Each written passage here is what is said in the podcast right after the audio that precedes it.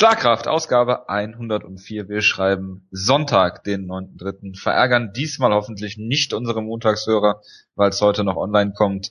Wir sind leider nur zusammengekommen in kleiner Runde, weil der Wutke sich für diese Show nicht interessiert hat, über die wir heute größtenteils reden. Deshalb begrüße ich zu meiner Linken den Jonas. Servus. Äh, wir haben News, äh, also nicht viel diesmal. Es sind ein, zwei Sachen passiert die Woche, da müssen wir natürlich drüber reden. Es gibt die große News mit der UFC in Deutschland. Äh, dann reden wir über die Show gestern, wir reden über Bellator und äh, über den äh, Pay-Per-View nächste Woche. Und äh, ja, fangen wir an in äh, Medias Res sozusagen und reden über die UFC, die nach Deutschland kommt und zwar am 31.05. in Berlin in der O2 World, ist das richtig? Das müsste soweit richtig sein, ja. ja. Ähm, dazu muss man noch sagen, dass am gleichen äh, Tag später natürlich die ähm, das TAF-Finale ist in äh, Brasilien mit Chelson gegen Wanderlei Silva im Main Event. Ähm, und jetzt, es wurden in den letzten Wochen schon einige deutsche Kämpfer verpflichtet, ähm, haben wir ja auch letzte Woche drüber geredet. Jetzt ist zum Beispiel noch Peter Sobotta dazugekommen, deshalb waren die Spekulationen halt schon da. Also Peter Sobotta, nachdem der bekannt gegeben wurde, ähm, die anderen deutschen Kämpfer davor. Und äh, ja, jetzt haben wir einen Fight, ich glaube, es ist ein Fight Pass Event. Da bin ich mir ziemlich sicher, dass das ähm, wird, ja. Und äh, ja, deine Einschätzung dazu, Jonas. Ja, also erstmal. Ähm, ja, vermutlich. Also es, es, hängt natürlich immer noch so ein bisschen von der Karte, aber ich meine, ich bin damals auch zu UFC 122 gefahren. Gut, da war, das war auch um die Ecke so ein bisschen, aber äh, ich vermute schon, wenn jetzt nichts Großes dazwischen kommt, ja. Ähm, ich meine, ich bin erstmal aus allen Wolken gefallen eigentlich, weil ich hatte mir schon äh, für die Year-End Awards meine legendäre Liste wieder gemacht, habe da direkt schon geschrieben, UFC gibt den deutschen Markt auf als Enttäuschung des Jahres war mir also vollkommen sicher, dass das nichts mehr wird 2014 mit einer Show, weil ich mir gedacht habe, okay, die Zeichen sprechen, wie gesagt, alle dagegen. Ich meine, wir können die, die Sachen noch nicht mal mehr frei sehen. Äh, es ist immer noch nichts mit TV-Deal oder sonst irgendwas in der Richtung. Du bist ja eh mal negativ eingestellt.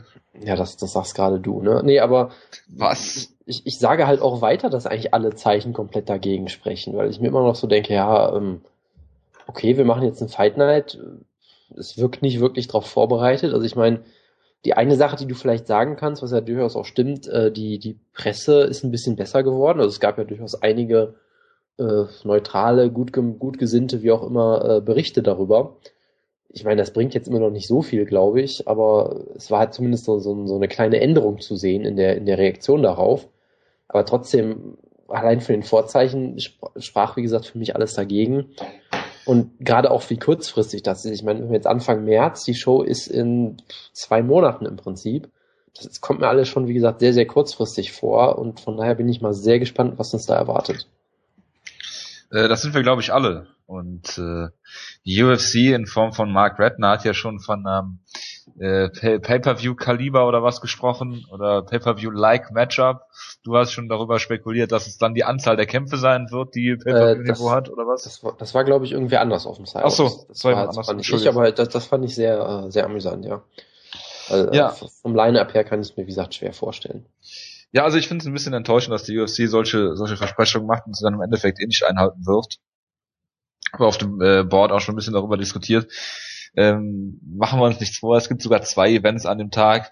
Das heißt, es wird absolut niemand anwesend sein, niemand anwesend sein. Leider kriegen wir jetzt auch nicht Joe Martinez als äh, Announcer wahrscheinlich, so wie es aussieht, sondern diesen komischen Typen von gestern. Oh Gott, das wäre ja furchtbar. Ja, es sieht ja, es sieht ja alles danach aus, oder? Also, Keine Ahnung, das, äh, das kann ja auch gut sein, dass das äh, irgendwie irgend so ein Brite war, der halt wegen diesem Deal mit BT Sports deswegen da war. Ich habe ja, ich habe keine Ahnung, ich habe den Typen noch nie vorher gesehen, ich weiß nicht, wer das ist. Von daher, ich habe natürlich immer noch so ein bisschen die Hoffnung, das war ja meine Hoffnung, wo ich sage, wenn es zwei Shows an einem Tag gibt, das heißt, Bruce Buffer wird sicherlich nur bei der größeren Show da sein. Das heißt, wir kriegen vielleicht Joe Martinez, so hat das die UFC ja bisher auch immer gemacht. Es gab ja auch mal eine Show in Australien, glaube ich, wo dann auch am Tag danach wieder eine Show war, wo es dann eben auch so war, dass Joe Martinez da war. Das war halt so meine Hoffnung darauf. Ähm, ich hoffe einfach mal weiter darauf. Wie gesagt, keine Ahnung, für sowas ist es, denke ich mal, noch viel zu früh. Aber ja, mal schauen. Arthur Abraham gegen Robert Stieglitz hatte ähm, einen Announcer vom Dart. Wie ich okay. auch nur durch den, durch den Wutke erfahren habe. Aber gut. Ähm, ja, wir sind gespannt, was da kommt. Was äh, ich weiß nicht, was wir großartig berichten sollen. Peter Sobotta hat einen Kampf gegen einen gewissen Pavel Pavlik. Pavlak. Pa Pavlak, Entschuldigung, der ungeschlagener äh, Pole ist und hat zwei Submission-Siege per Inverted Triangle zum Beispiel. Genau, obwohl er nur drei Submissions überhaupt hat, also sehr, sehr ja. bizarr irgendwie. Das ist sein Go-To, das ist seine Go-To-Submission. das kann sein. Er trainiert, wenn er Grappling trainiert, trainiert er nur Inverted Triangles. Ja. Ich weiß es nicht. Er hat zu viel Tobi Imada geguckt oder so. Ja, Richard Hale. Oder auch den, ja. sagen, wir, sagen wir einfach zu viel Bellator. So. Wahrscheinlich, ja. Dar darauf wird es hinauslaufen. Ja, wir sind mal gespannt, was da kommt. Wie gesagt, viel können wir noch nicht sagen. Ähm, es wurden jetzt noch einige, einige Europa-Events mehr angekündigt. Ich zähle jetzt die Türkei zu Europa. In dem Fall ähm, Irland im Juli und Ende des Jahres haben wir noch Schweden und die Türkei und nächstes Ende Anfang nächsten Jahres im Februar gibt es dann schon den nächsten London schon den nächsten London Event ist gut. Ähm, und Glasgow ist wohl auch für 2015 vorgesehen. Also ähm, warten wir mal ab. Ähm, ich bin ja noch ein bisschen skeptisch, was die, was die Card angeht, aber wir sind, wir beiden sind, glaube ich, hier die, die Skeptiker und die, ähm, Absolut, es, ja. es wurde im Main Event schon von einem High-Profile Featherweight Matchup gesprochen, da spricht natürlich vieles für Dennis Siever, ähm, äh, über den wir gleich noch sprechen, aber ähm, Leute, schminkt euch Mendes gegen äh, Swanson ab. Es wird nicht dazu kommen. Die UFC wird nicht zwei Shows an einem Tag machen äh, und Deutschland da wahrscheinlich den geringeren Stellenwert einordnen und dann ein Number One Contender Featherweight Match bringen. Das die, äh, würde mich würde mich auch sehr wundern, ja. Und ich glaube, Josie Aldo können wir uns auch abschminken, wenn gleichzeitig eine Show in Brasilien ist. Ja. Mal guckt euch guckt euch Gustafsson gegen Manowar an. Das war eine ordentliche Card. Da zieht ihr nochmal ordentlich was ab. Und dann habt ihr die deutsche Card. Das ist in der Vergangenheit immer so gewesen. Du hast zum Beispiel bei, bei UFC 120 gesehen, äh, ich war, wer, Bisping gegen Akiyama war da der Main Event, glaube ich, oder? Ja, yep, genau. Und äh, Con, äh, Carlos Condit gegen Dan Hardy. Hardy. Und dann hast du noch Mike Pyle gegen äh, John Hathaway. Also das waren ordentliche Kämpfe. Da haben sich die Briten schon drüber beschwert, wo ich gesagt habe, die Kämpfe würde ich in Deutschland mit Handkuss nehmen. Und wir hatten dann im Endeffekt bei UFC 122 einen Main Event mit Okami gegen Marquardt. Man muss dazu sagen, es sollte eigentlich Belfort sein gegen Marquardt, glaube ich. Nee, gegen, gegen Okami. Belfort gegen Okami war der eigentliche Main Event. Ja. Dann hattest du halt Sakara gegen äh, Rivera im Co-Main Event, der dann ausgefallen ist. Dann hattest du Siva gegen ja. Andrew Winner als Co-Main, äh, als Co-Main Event dann. Also, stellt euch auf sowas ein. Ähm, ich lasse mich natürlich des Besseren äh, belehren. Ich will auch nicht zu negativ sein. Ich werde wahrscheinlich auch hinfahren, wenn ich die Zeit finde. Und äh, bin froh, dass die UFC dennoch den Schritt nach Deutschland geht. Lassen wir uns mal überraschen. Genau, also das, das Maximum an, wo, worauf ich mich wirklich freuen könnte, wäre vielleicht, dass sie sich denken, wir holen ein paar polnische Kämpfer dazu, um irgendwie den Markt noch zu, äh, ja, Blachowitz vielleicht, mal mit Kalidorf halte ich für sehr äh, übertrieben schon wieder, den werden die, glaube ich, nicht von KSW loskriegen. bezahlen können. Genau, und wenn dann nicht für so eine Show. Also wie gesagt, ich, ich würde mir da nicht zu viel versprechen. Ja, also ich meine, wir haben jetzt ja ein paar deutsche Kämpfer, haben jetzt äh, Nekain wurde neu verpflichtet, äh, Alan Omer, der aber trotzdem irgendwie einen Kampf in Abu Dhabi gekriegt hat, was irgendwie auch wenig Sinn macht für mich. Würde mich nicht wundern, wenn sie den da noch rausnehmen würden. Das haben sie haben ja auch jetzt hier mit Isaac Valley Fleck und Danny Castillo und allen möglichen Leuten Kämpfe getauscht. Das könnte auch jeden Fall, Vielleicht nehmen sie noch raus. Also. Das könnte auf jeden Fall sein, ja. Also ich hatte ja so ein bisschen die Verschwörungstheorie, dass sie äh, als sie diesen Kampf Natürlich. gebucht haben, dass sie noch nicht wussten, dass sie nach Deutschland gehen, was dann hieße, dass der Plan jetzt zwei Wochen alt ist oder so. Das ist natürlich ein bisschen äh, sehr spekulativ, aber äh, über solche Sachen macht man sich ja immer gern Gedanken. Wie gesagt, zu Botte haben wir schon. Pascal Kraus kann man, denke ich, mit rechnen, wenn, wenn er das Gewicht schaffen kann. Ähm, weil er gerade seine Massephase hat ja scheinbar. Ähm, ich glaube, das war mehr ein Witz. Ich glaube, der hat gerade seine, seine gehen Phase. Das kann von mir aus auch sehr gut sein. Äh, Dennis Siever, wie gesagt, kann man erwarten.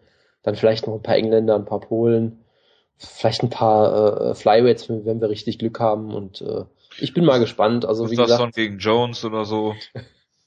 das äh, glaube ich jetzt eher weniger. ja. Ähm, also von daher seien wir einfach mal gespannt. Ja, dann ähm, reden wir über Dennis Siever, wo wir gerade beim Thema waren. Äh, er hat bei 100, äh, bei UFC 178, 168 eine, eine Urinprobe abgegeben und äh, seine und die von Sia Bahadosada sind inconclusive, also passen nicht zueinander oder un, unklar irgendwas in die Richtung. Das heißt natürlich nicht, dass er die, die, äh, dass da auch irgendwas getestet wurde, aber das ist natürlich auch nur rein spekulativ, jemand, der Siva heißt und jemand, der Sia heißt, da könnte man schon mal die Drogen, äh, die, die Dopingproben verwechseln. Und äh, das ist aber nur spekulativ, es wird jetzt auf die B-Probe gewartet und dann mal schauen, was dabei rauskommt. Ob Dennis Siever überhaupt äh, in Deutschland dann kämpfen kann. Ja, also es klingt natürlich auf den ersten, ersten Blick ziemlich schlimm. Wie gesagt, diese Theorie, dass sie beide vertauscht wurden, klingt natürlich lustig. Ich, ich würde es manchen auch zutrauen, irgendwie Kommissionen oder sowas, aber letztendlich, äh, es kann natürlich auch einfach sein, dass es. Wenn da jemand keinen Bock hat, Bahadur Sada da drauf zu schreiben. das kann sehr gut sein, ja. Und der sich dann denkt, okay, nehme ich den Vornamen, so. Und dann hast du Dennis Siever und der hat eine kriegelige Schrift. So. dann ist das äh, absolut im Bereich des Möglichen. Das ist hier gerade das Witzige. Also schreibt Dennis Siever seinen Namen selbst auf die Urinprobe drauf? Ist das jetzt? nein, nein, aber irgendjemand von der Commission. Okay, verstehe.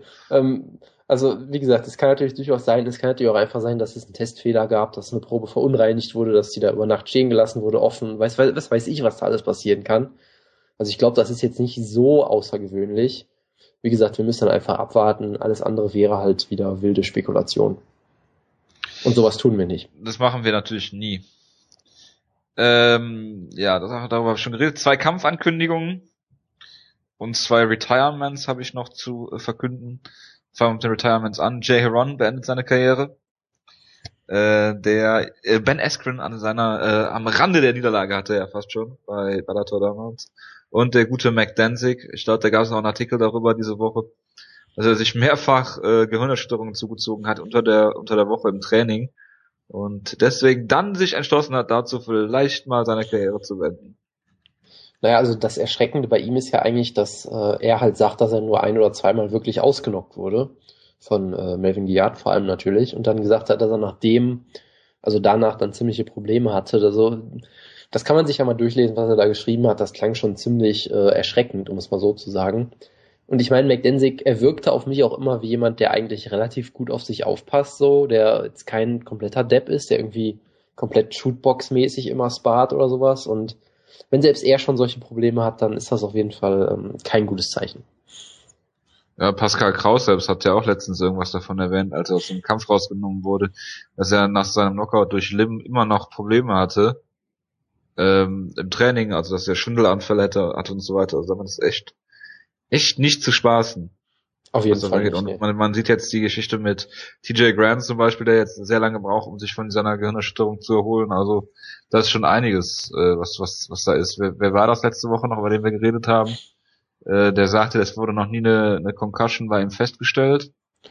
War das Sean Jordan, glaube ich, ne? Sean Jordan das, war das. Das kann, das kann sehr gut sein, der auch schon einige Male ausgenockt wurde, ja. Ja, also von daher, äh, ja, kann man ihn, äh, kann man ihm nur alles Gute für die Zukunft wünschen und dass er das in den Griff bekommt. Da. Genau. Äh, ja, dann haben wir noch zwei Kampfankündigungen, wie gesagt. Wir haben einmal Junior Santos, der jetzt definitiv gegen Stipe Miocic antreten wird im Common Event bei UFC 173. Wir haben da auch ein paar konträre Meinungen zu, ähm, was der Kampf angeht. Und da freuen wir uns schon auf das Preview, wenn das dann zustande kommt. Ah, muss ja mal abwarten. Die UFC hat im Moment ein bisschen Verletzungsprobleme, habe ich zumindest den Eindruck. Aber gut. Mhm, zweite Sache ist der, also es, es wird sogar ein Fünf-Runden-Kampf für die Fight Night äh, 40 in Cincinnati, glaube ich. Ähm, Matt Brown gegen Eric Silver. Bitte, Jonas, hast du dazu was zu sagen? Ah, was soll ich dazu sagen? Es ist natürlich ein, ein traumhafter Kampf, gerade für uns so im Team. Ich glaube ja weiterhin, dass Eric Silver den Kampf gewinnen wird. Äh, ja, ich wird auch. Mir da, Wutke wird mir da, wird uns da ganz heftig konträr geben, natürlich. Also ich meine, es ist ein wunderbarer Kampf. Ich finde vom, vom Niveau her passt das ganz gut, auch wenn Brown natürlich jetzt diese, diese riesen Streak hat und Eric Silver eher so äh, hin und her gegangen ist mit in letzter Zeit, aber ich finde vom, vom Level der Kämpfer passt es eigentlich ganz gut und es verspricht natürlich ein extrem unterhaltsamer Kampf zu werden. Reden wir noch über das Gerücht, dass Gina Carano vielleicht in die UFC kommt? Nein. Nicht? Nee. Jonas, was ist denn deine Meinung dazu? Sowohl Gina Carano als auch äh, Cyborg Santos oder ich dachte, wir reden, Justino. Ich, ich dachte, nein, wir nein, reden nicht drüber. Wir reden nicht über Gerüchte. Nein, Also- ich, was ich worauf ich hinaus will. ist, Meinst du, die UFC wird versuchen, die beiden äh, um den äh, Titel antreten zu lassen gegen Ronda Rousey? Oder sagen sie, wir scheißen aufs Gewicht und äh, wir machen irgendeinen Catchweight?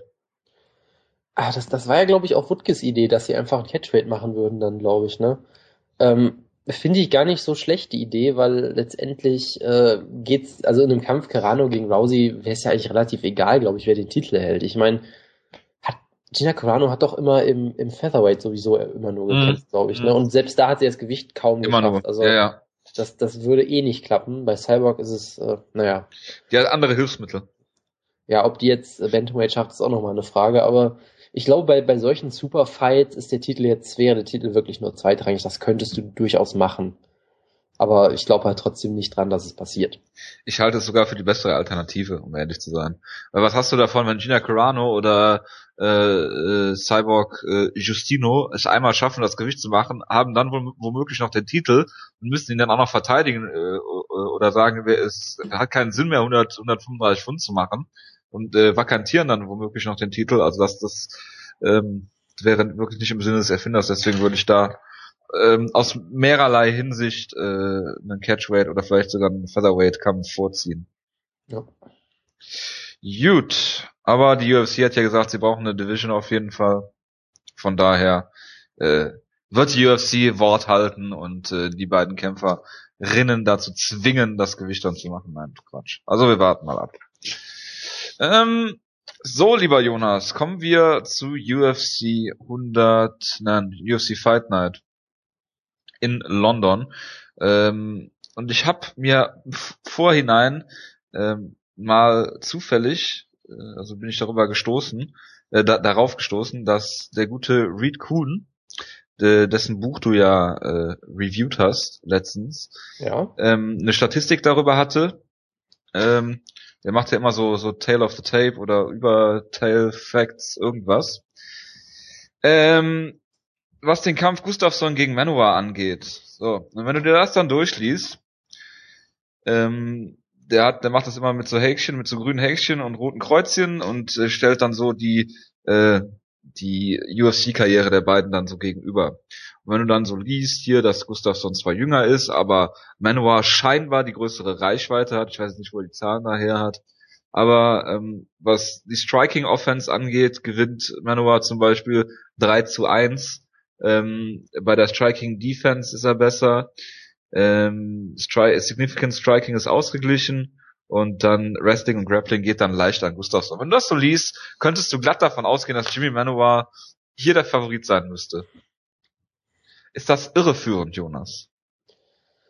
Äh, also natürlich ist es irreführend, da allein von diesen Statistiken auszugehen. Ich meine, wenn du wenn du dir einfach die Wettquoten anguckst, dann weißt du schon, was Sache ist, würde ich mal sagen. Ne? Also wie gesagt, mit solchen Nummern ist halt immer so ein bisschen eine Frage. Ich meine, ich meine, er fasst das ja auch nicht so zusammen, dass er sagt, ja, äh, Gustafsson gewinnt äh, 7 zu 5 mit den, mit den äh, Vorteilen oder was auch immer. Er listet das ja einfach erstmal nur auf.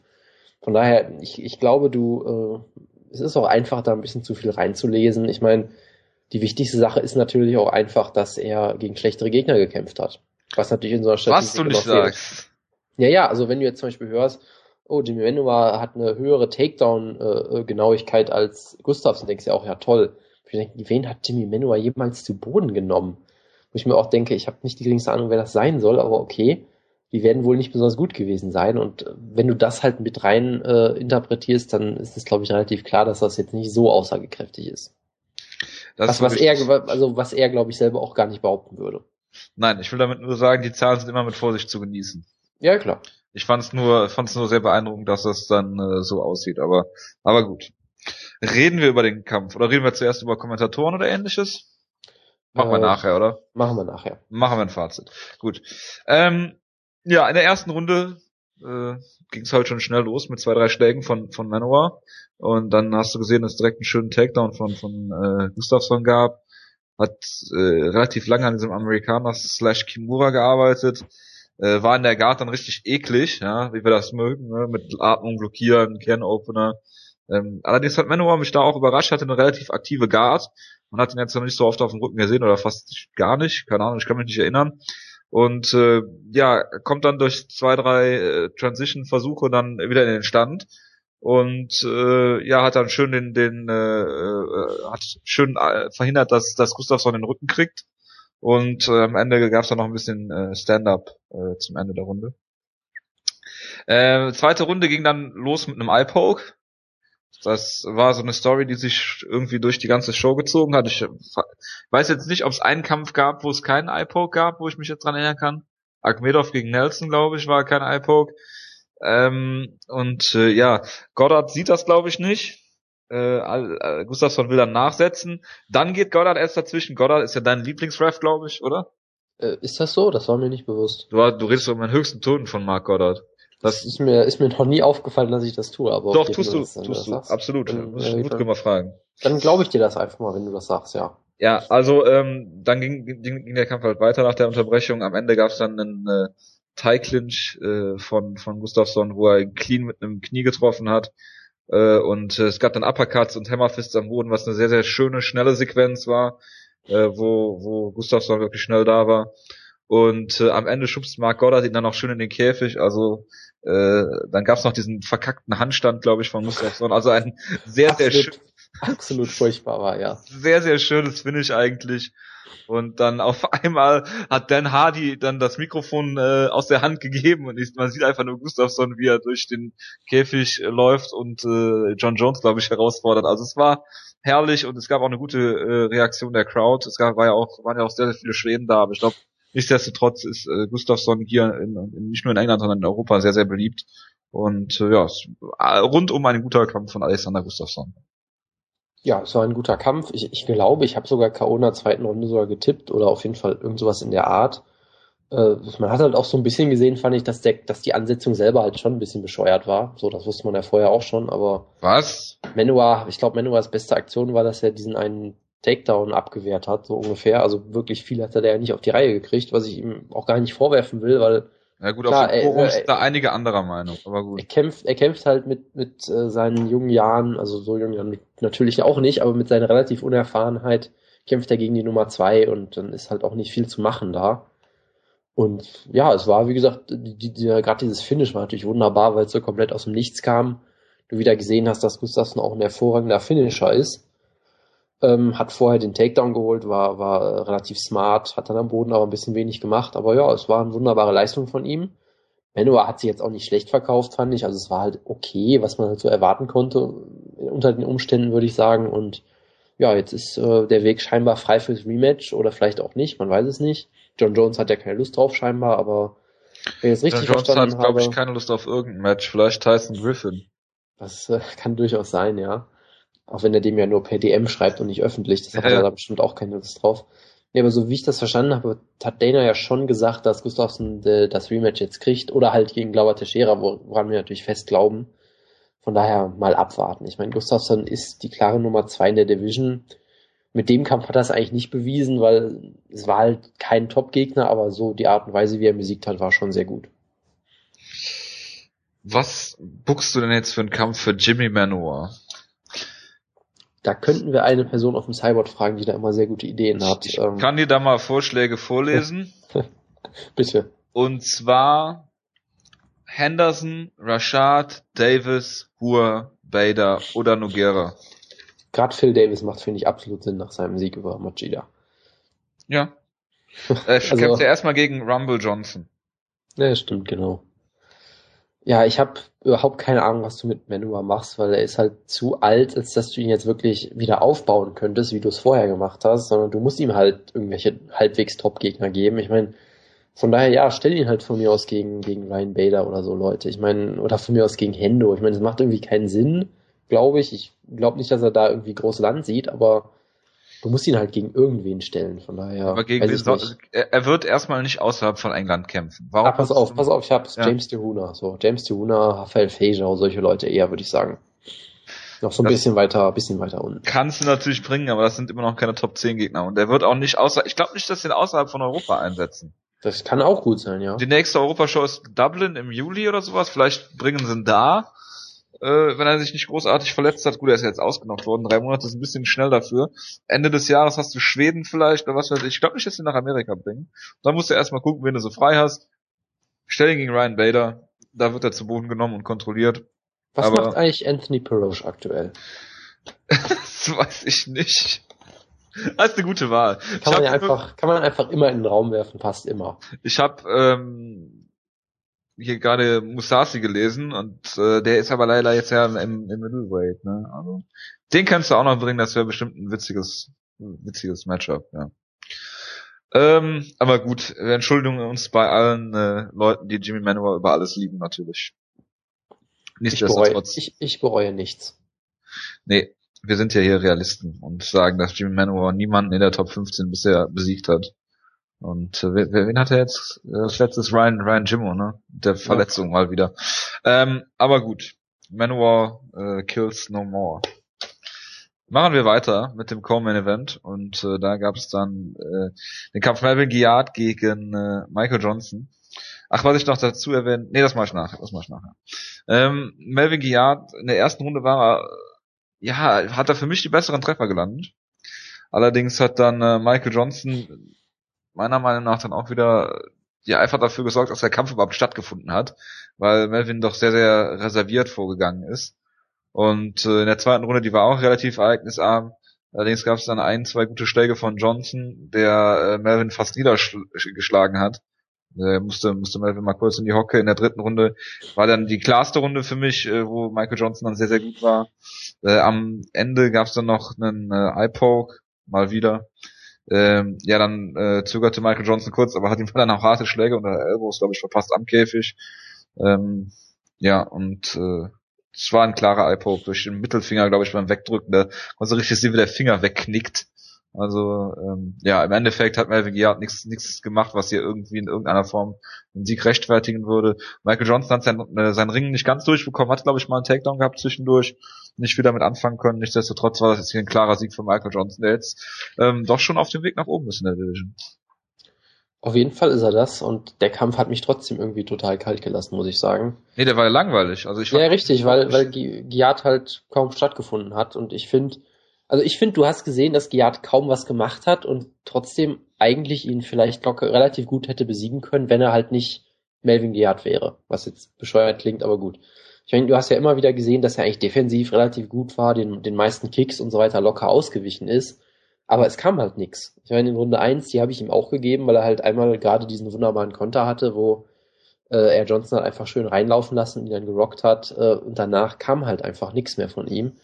Er, hat, er war überhaupt nicht aggressiv genug, hätte da, also wie gesagt, ich glaube, da wäre ein Sieg für Giat durchaus drin gewesen, aber er hat es halt ein bisschen ja, verspielt, außer Hand gegeben, was auch immer.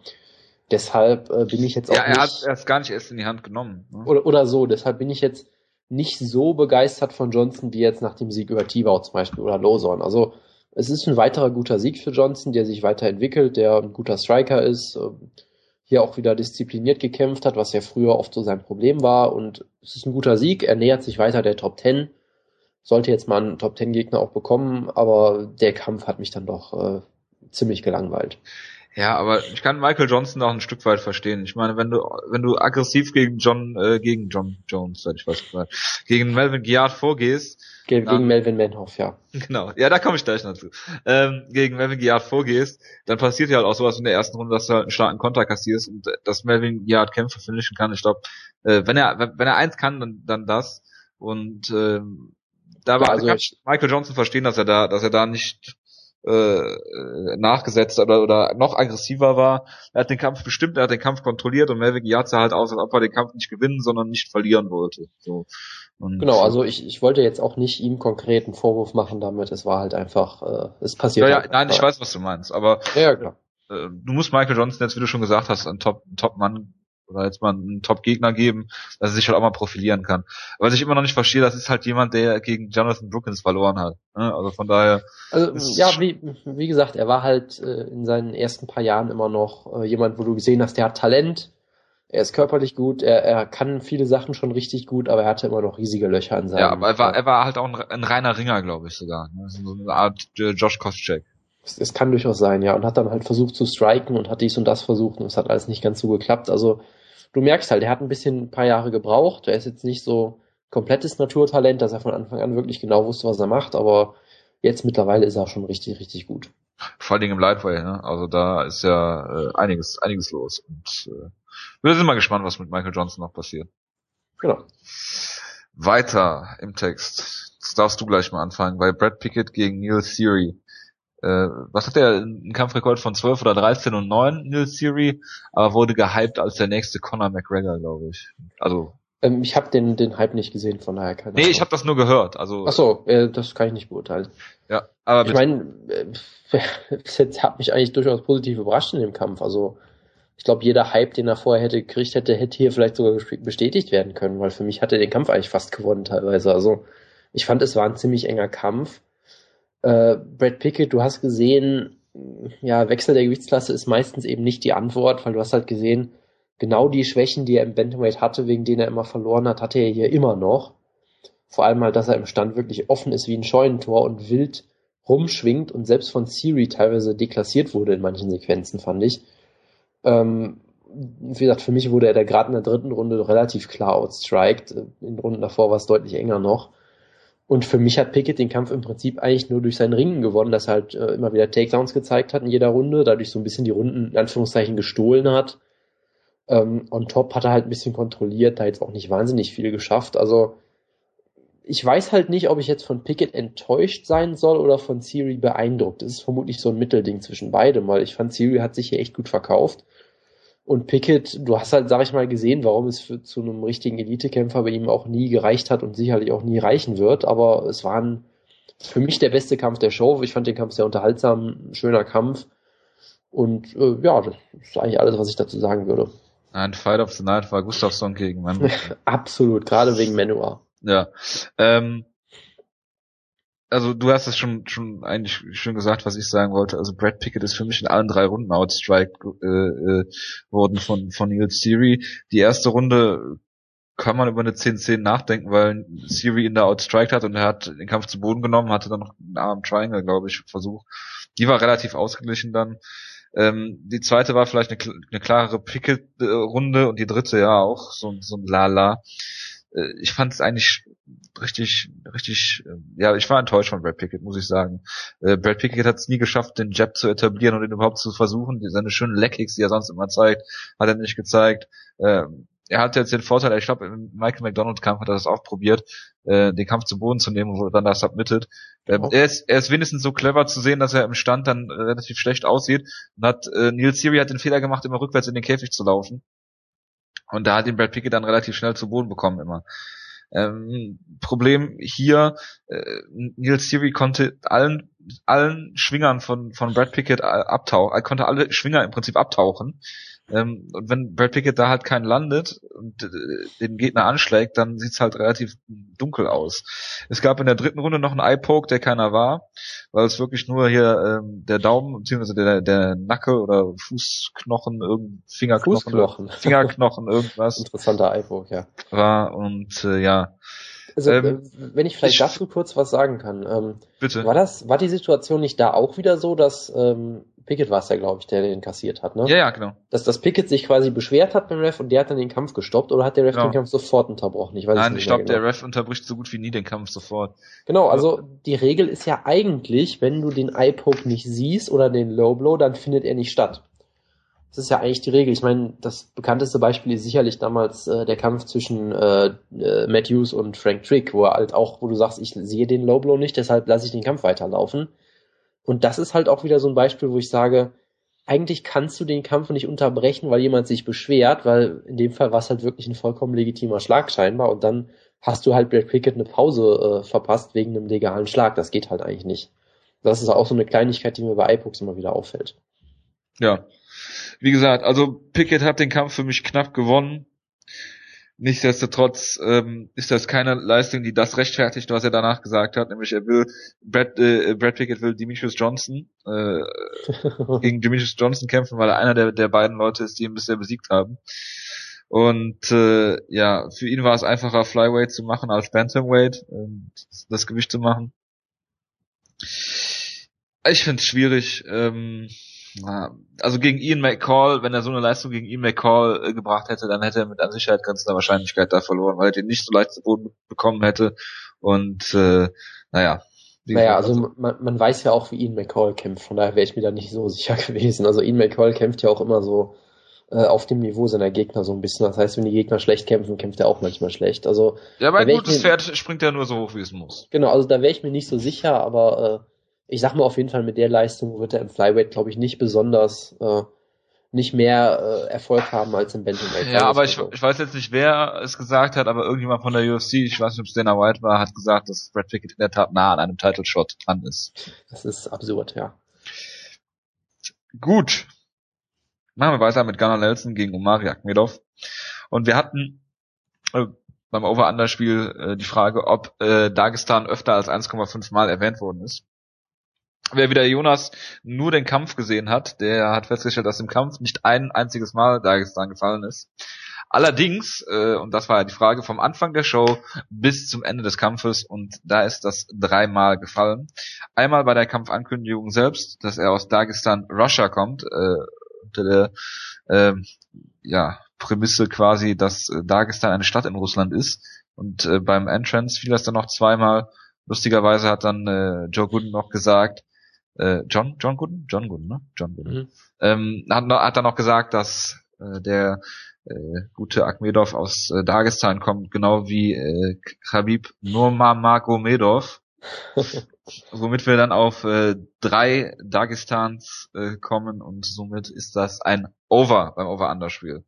Und äh, witzigerweise hat Jeff Hardy dann während des Kampfes und nachher ähm, noch die ganze Zeit von einer rechten Gerade gesprochen, die Gunnar Nelson gezeigt hat und äh, Omari zu Bogen geschlagen hat. Das war aber eine äh, linke Gerade und äh, ja, ähm, es ist auch für UFC-Kommentatoren etwas äh, verwirrend, wenn auf einmal ein Rechtsausleger da steht. Aber gut, Jonas, äh, zum Kampf bitte. Du bist ja großer Gunnar Nelson-Fan und äh, genau. ich weiß, dass du das gesagt hast und äh, ich dir das nicht in den Mund lege, sondern das schon immer deine äh, äh genau, dein, dein ich, ich habe ihn ja, ich habe ihn ja auch in Team Schlagkraft reingeholt, was natürlich eine wunderbare Entscheidung war. Ähm, es war eine wunderbare Leistung von ihm. Ich kann Akmedov natürlich schlecht einschätzen, der in seinem Debüt jetzt auch nicht so toll aussah, aber er scheint ja auch solide zu sein. Äh, du hast direkt gesehen im Striking, hat halt wie gesagt diesen Karate-Stil, hat äh, sehr, sehr viele Finden geschlagen, auf die Akmedov auch immer sofort reagiert hat mit total wilden, wilden Schwingern.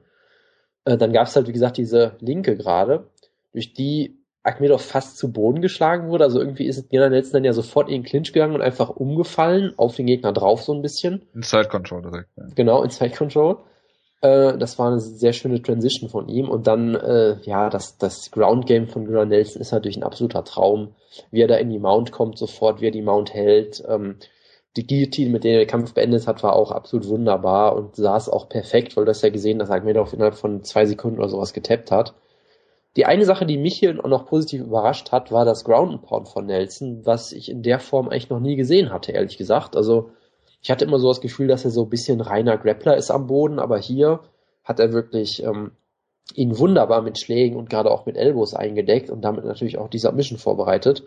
Also das war eine rundum wunderbare Leistung. Es war natürlich jetzt auch kein Top-Gegner oder sowas in der Art, aber ich sag mal, mit dem Sieg hat er sich auf jeden Fall empfohlen für äh, einen besseren Gegner in seinem nächsten Kampf.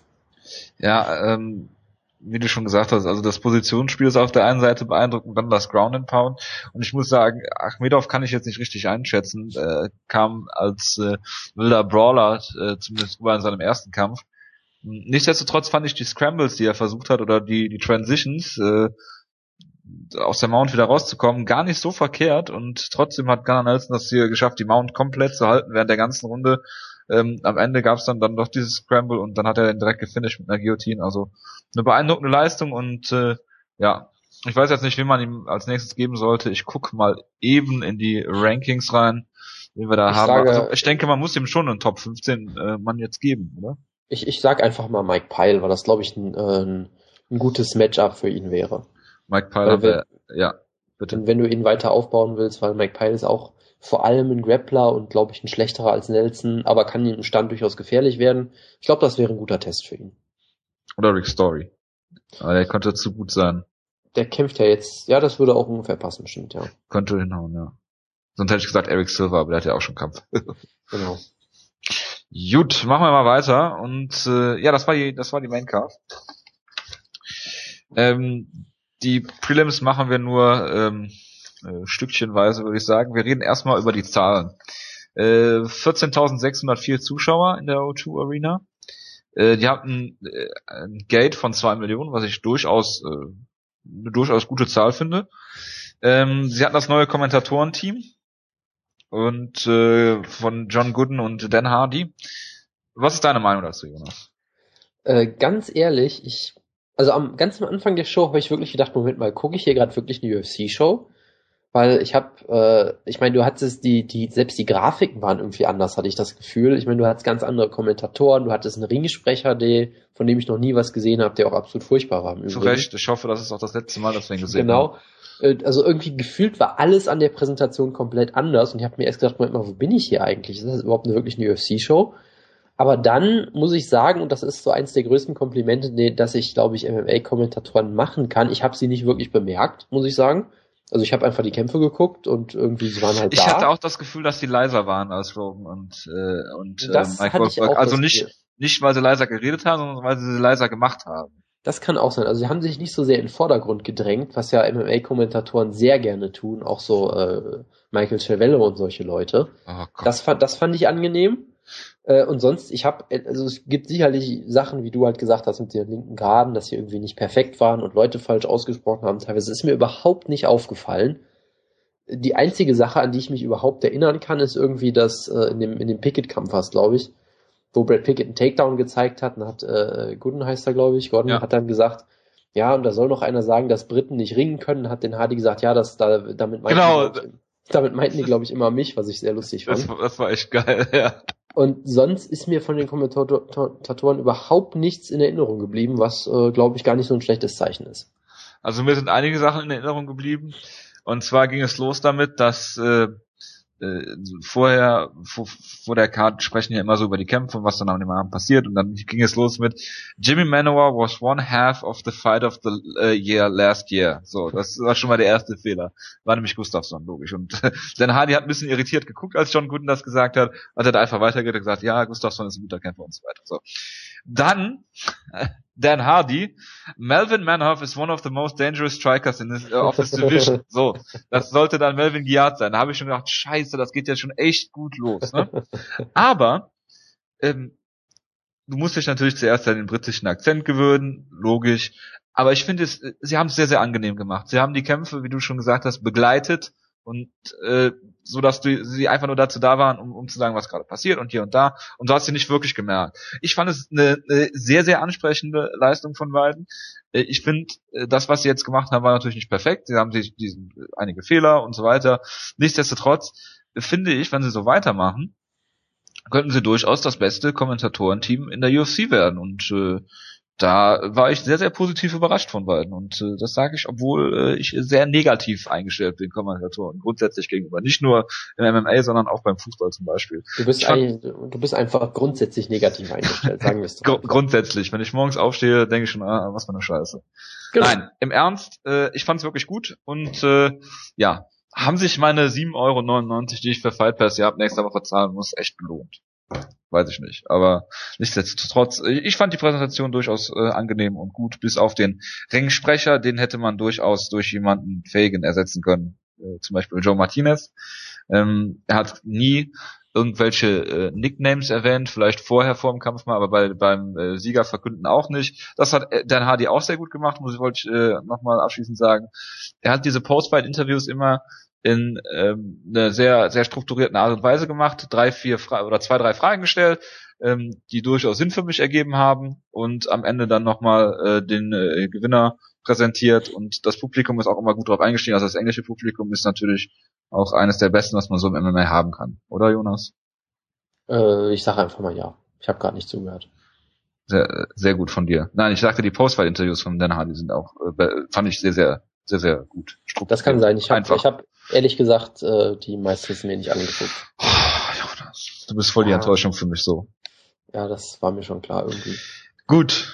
Ähm, über was reden wir in den Prelims? Ich habe nichts gesehen. Du hast nicht Ilya, äh, Ilya Lafiti gesehen? Nee, da habe ich mich leider für gespoilert abends, gegen, weil ich vergessen, vergessen habe, dass eine Show war und dann habe ich es nicht mehr nachgeholt. Gegen Cyril Diabate. Hier bei, äh, ähm, bei Wikipedia steht, es war ein Ninja-Choke.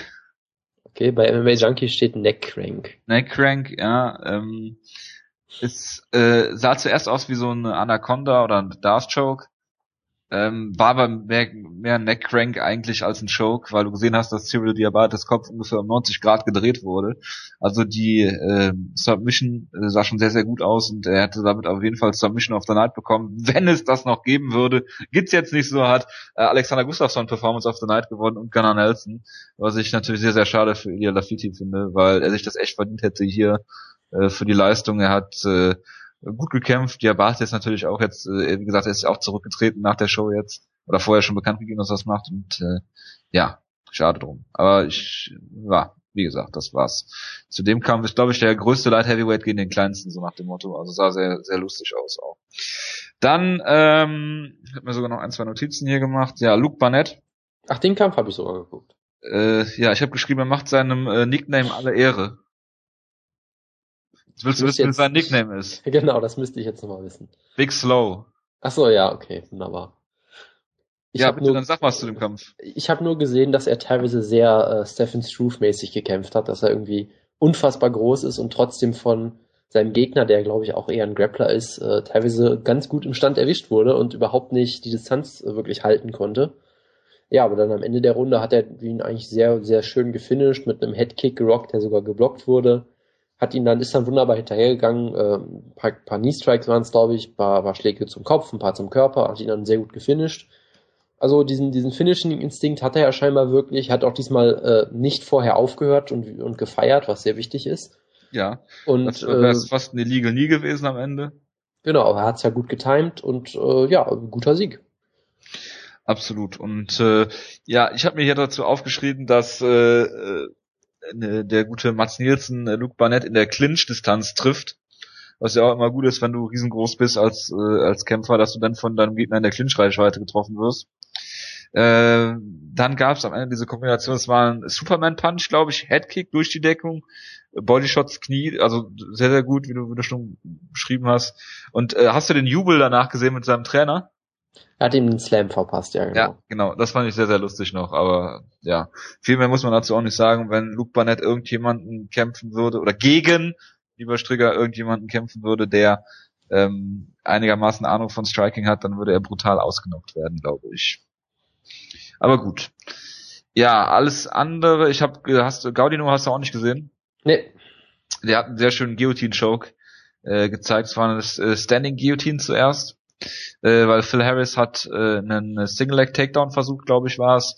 Äh, Godino hatte dann äh, direkt ist irgendwie auf ihn draufgesprungen mit, dem, mit der Guillotine äh, und hat dann äh, wurde dann äh, hat er ihn gerollt in die also aus dem Stand gerollt in die Mount, also ganz ganz komisch und hat ihn dann zermittet. Das war eine sehr schöne Aktion von Gaudino und ja, mehr gibt's dazu auch nicht zu sagen. Es wurde ihm gut applaudiert. Wie gesagt, obwohl er äh, Amerikaner ist gegen einen Engländer und äh, ja, ich finde das englische Publikum eigentlich relativ gut. Sonst noch was, Jonas? Mm, nee, ich wäre durch mit der Show. Sehr gut. Und äh, ja, ich wollte noch ein, zwei Sachen sagen zum, zum Fight Pass. Ich habe ihn ja abonniert und äh, konnte die Show gestern leider nicht live sehen, habe sie mir dann nachgeholt, lustigerweise um zwei Uhr nachts, zu Uhrzeiten, zu denen man normalerweise UFC-Shows guckt, die in Amerika laufen und habe es dann für eine Europashow so gemacht. Ähm, ja, der Fight Pass. Ich habe mich schon mal so ein bisschen durchgeklickt diese Woche. Es äh, ist jetzt so, dass aktuell im Fight Pass drin sind. Ich habe es diese Woche auch schon bei Facebook gepostet die Fight Pass exklusiven Sachen natürlich. Es gibt äh, diese ganzen Sachen wie Far East Furry zum Beispiel, Jonas. Ja, absolut. Ja, und äh, dann äh, Fedor, wie gesagt, es gibt alle TAF-Staffeln, es gibt die neue TAF-Staffel hier bei, bei Fight Pass. Es äh, gibt die Fox Sports One Prelims vor allen Pay-Per-Views jetzt. Die sind mit drin. Und ähm, du kannst die, die Shows, kannst du alle dir, dir noch angucken, äh, kostenlos. Also Fox, die Fox Show, ähm, Thompson gegen Henderson von Anfang des Jahres ist frei. Der letzte Pay-Per-View, den du frei sehen kannst, ist UFC 167. 100, äh, 168 kostet äh, 12 Euro, wenn du dir angucken willst. Und die ganzen Free-TV-Shows aus Amerika sind aktuell umsonst. Ob das so weitergeht, keine Ahnung. Wie gesagt, die Pay-Per-Views kosten 15,99 SD, also äh, ab jetzt 171 und äh, 15,99 in äh, 15,99 SD, 17,99 HD, so ist richtig. Und äh, für Fox und die normalen Fox Sports One Shows ist noch nichts bekannt, was Preise für Deutschland angeht. Da bin ich mal gespannt. Also wie gesagt, es gibt einiges zu sehen. Wer da Bock drauf hat, soll das tun. Ich fand es jetzt in Ordnung soweit. Aber mir tun jetzt acht Euro auch nicht so weh im Monat. Deswegen, also wer, wer acht Euro überlegen muss, ob er sie ausgibt, ich weiß nicht, muss sie dafür sich selbst entscheiden. Ich würde es dann gegebenenfalls auch nicht tun. Zu meiner Studentenzeit zum Beispiel hätte ich das arg überlegen müssen. Aber gut. Ähm, Ja, Jonas, hast du noch irgendwelche Anmerkungen oder gehen wir jetzt direkt über zu Bellator? Wir, wir können bitte direkt zu Bellator übergehen. Gut. Bellator am Freitag und es gab den, äh, der einzige Kampf, den ich gesehen habe, beziehungsweise das einzige Finish überhaupt, was ich gesehen habe, äh, war dann äh, Eduardo Dantas gegen äh, Anthony Leone. Oder Leo. Ja, du hast, du hast sehr viel verpasst, mein guter Jojo. Du hast die Submission des Jahres verpasst, leider. Ich dachte, Eduardo Dantas war die Submission. Ja, da, da werde werd ich dir gleich noch ein bisschen was erklären. Fang du einfach mal mit dem Main Event an. Wieso wirst du mir dazu was erklären? Ja, du, du, das werde ich dir gleich noch erklären, was die wahre Submission des Jahres ist. Bin schon gespannt. Ich habe, wie gesagt, nur das Finish gesehen von dem Kampf. Also zum Kampf selbst kann ich nichts sagen. Ähm, Eduardo Dantas äh, hat sich, ja, wie, wie soll man das sagen? Es war so, es gab eine komische Aktion auf den Beinen, dass Dantas auf einmal hinter Leone stand äh, ist ihn, hat ihn quasi zu Boden gezogen, direkt einen Rear Naked Choke gehabt und ihn dann sehr, sehr schnell und schön gefinisht. Und äh, was ich zu seinem Gegner noch sagen wollte ist, ich glaube, er ist zwei und vier in Bellator bisher. Nee, vier, vier und zwei in Bellator. Nee. Vier, Moment, ich zähle nochmal. Eins, zwei, drei, vier Niederlagen, vier, jetzt drei und vier in Bellator, so. Ja, hervorragend. Also, nicht wirklich, äh, ja, where title shots are earned, not given. Bisschen weiter.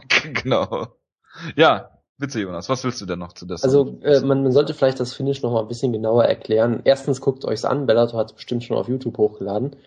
Ähm, was er halt machen wollte, äh, der Leone, ist halt ein Single Leg zu versuchen. Und dann hat Dante das quasi den Single Leg erstmal wunderbar abgewehrt und dann hat er sie einfach nach hinten fallen lassen im Prinzip, während der Gegner noch diesen Single Leg versucht hat und hat quasi sich im Fallen noch den Nacken gegriffen und ist dann quasi in der Backmount mit einem Rear Naked Choke schon drin gelandet, mehr oder weniger.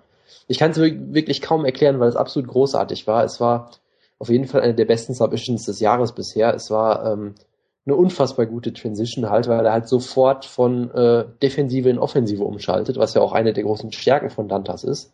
Auch eine der Gründe, warum ich ihn, wie gesagt, auch gerne in der UFC sehen würde und allgemein sehr, sehr viel von ihm halte ja, das Finish war, wie gesagt, absolut traumhaft. Ähm, die erste Runde, da ist jetzt auch nicht viel passiert, sage ich mal. Äh, ich habe überlegt, ob ich sie 10-10 scoren will.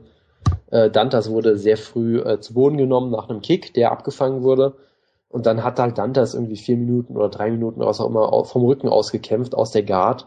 Hat immer wieder versucht, Submissions anzusetzen oder Sweeps oder was auch immer. Ist jetzt nie wirklich weit damit gekommen, wenn wir ehrlich sind, aber äh, hat Leoni eigentlich größtenteils kontrolliert der hat für die ersten zweieinhalb Minuten oder so, glaube ich, keinen einzigen Schlag von oben gelandet. Äh, er hat dann am Ende der Runde zwei, drei ganz gute Elbows gelandet. Deshalb kannst du Leoni auch die Runde geben, weil dann das, wie gesagt, er hat ihn gut neutralisiert vom Rücken aus, aber er hat jetzt nichts gemacht, wodurch er die Runde gewinnen würde für mich.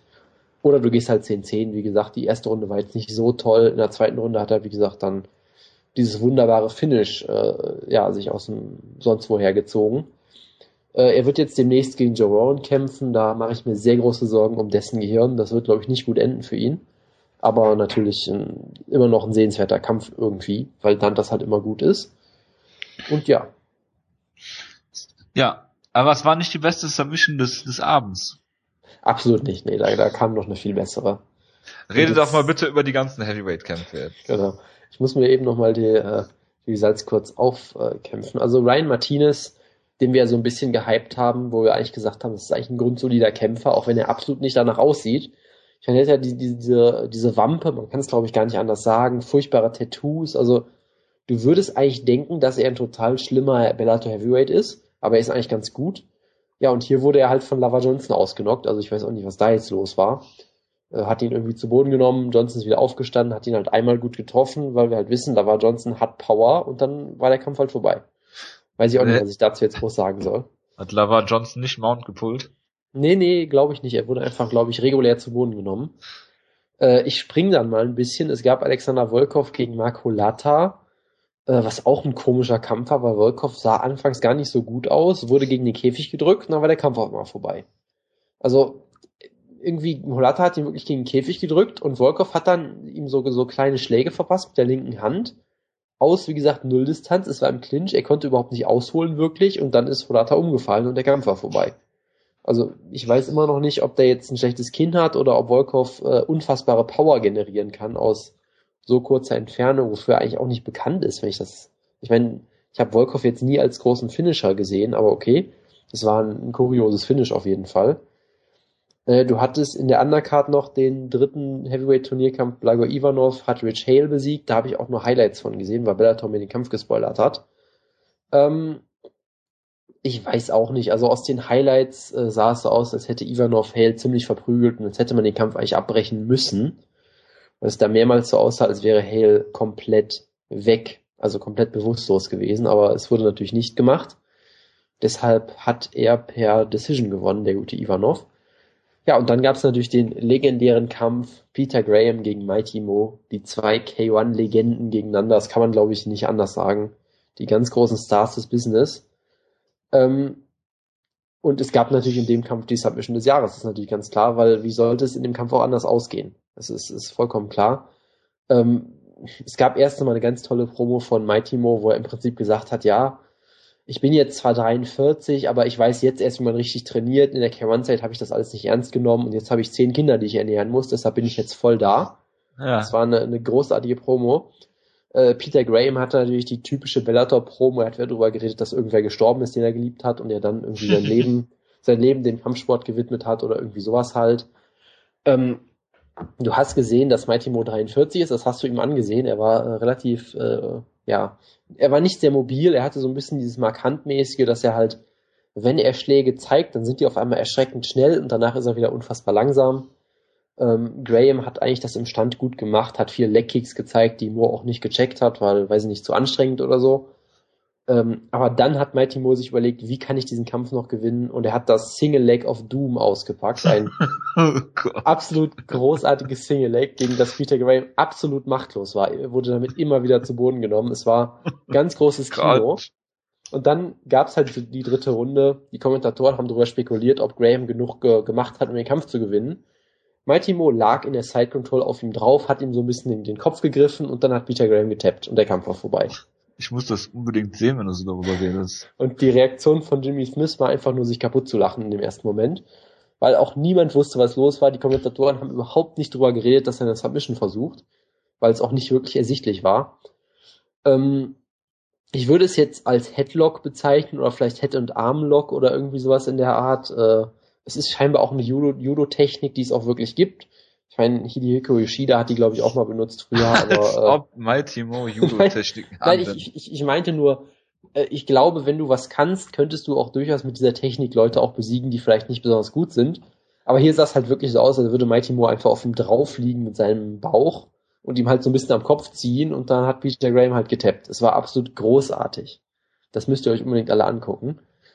Und äh, ich überlege gerade, gab es sonst noch irgendwas bei der Show? Hast du über Eric Prindle geredet? Habe ich noch nicht gemacht, genau das, das kommt auch noch. Ähm, ich verstehe nur nicht, wie, wie Ivanov eine Runde gegen Richard Hale verlieren kann. Ich habe den Kampf jetzt nicht. Das weiß ich auch nicht. Also Richard Hale hatte, glaube ich, größten Reichweitenvorteil, hat ihn so ein bisschen gejabbt oder irgendwie sowas, keine Ahnung.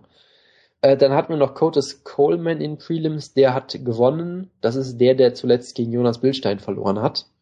Nur um das mal in den Kontext zu gehen. Also so ganz schlecht ist er vielleicht auch nicht.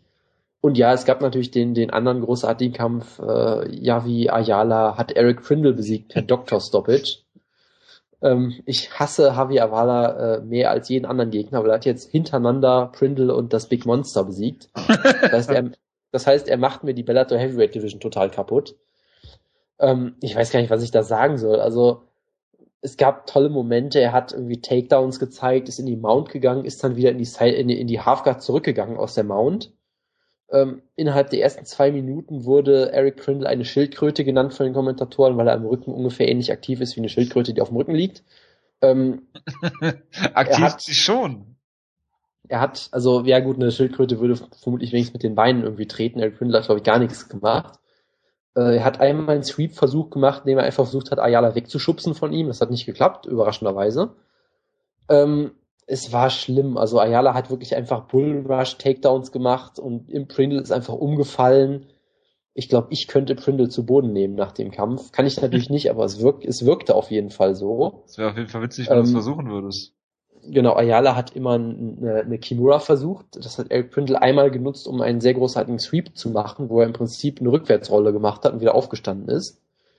Ähm, aber ja, es war, es war eine absolut furchtbare Leistung von Eric Prindle Ich habe dann auch nach der zweiten Runde ehrlich gesagt ausgemacht. Es gab da eine Dr. Stoppage. Ich weiß gar nicht, wie die zurecht zu, zusammengekommen ist. Keine Ahnung, vielleicht nach einem Cut oder sowas, aber Prindle sah absolut furchtbar aus in dem Kampf. Und es ist ein sehr trauriger Tag gewesen für mich.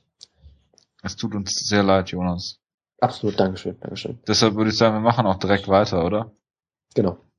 Mit der nächsten Bellator-Show, die glaube ich nächsten Freitag uns allen ins Haus steht. Und zwar ja. Bellator 112. Kommt zum Main Event. Daniel Strauss gegen Pat Curran. Um den Featherweight-Titel. Pat Curran hat ihn sich damit verdient, dass er was nochmal gemacht hat? Klar zu verlieren. Dass er, dass er gegen Daniel Strauss verloren hat, genau. Okay. Ja, ähm, gesagt, ja also der, äh, das ist der dritte Kampf. Ich wollte gerade was erzählen. Du kannst aber ja, nee, mach, mach, mach ruhig, mach ruhig. Also ähm, das gar, der, der erste Kampf war in einer, in einer unbekannten Promotion, glaube ich, der war nicht bei Bellator. Äh, da hat Pat Curran äh, Daniel Strauss besiegt im, im äh, Rückkampf. War ist ein, ein merkwürdiger Kampf, weil ich glaube, äh, am Anfang war Daniel Strauss relativ stark, auch mit seinem Ring. Äh, dann kam Pat Curran sehr, sehr viel besser in den Kampf und auf einmal gab es einen Low Blow. Ich glaube, es war ein, äh, ein Tritt von, von äh, Pat Curran gegen Daniel Strauss und danach hat Pat Curran den Kampf verloren. Also ja, war, war glaube ich, es war, glaube ich, ein Knie, als äh, Daniel Dann, Strauss wirklich aus auf beiden mit beiden Knien auf dem Boden war, irgendwie was. Ne? Also so ja, irgendwie extrem, extrem illegaler Strike auf jeden Fall. Ja, und äh, ab dem Moment wurde Daniel Strauss immer stärker und hat den Kampf dann klar, ich glaube 49, 46 oder so habe ich ihn gescored für Daniel Strauss.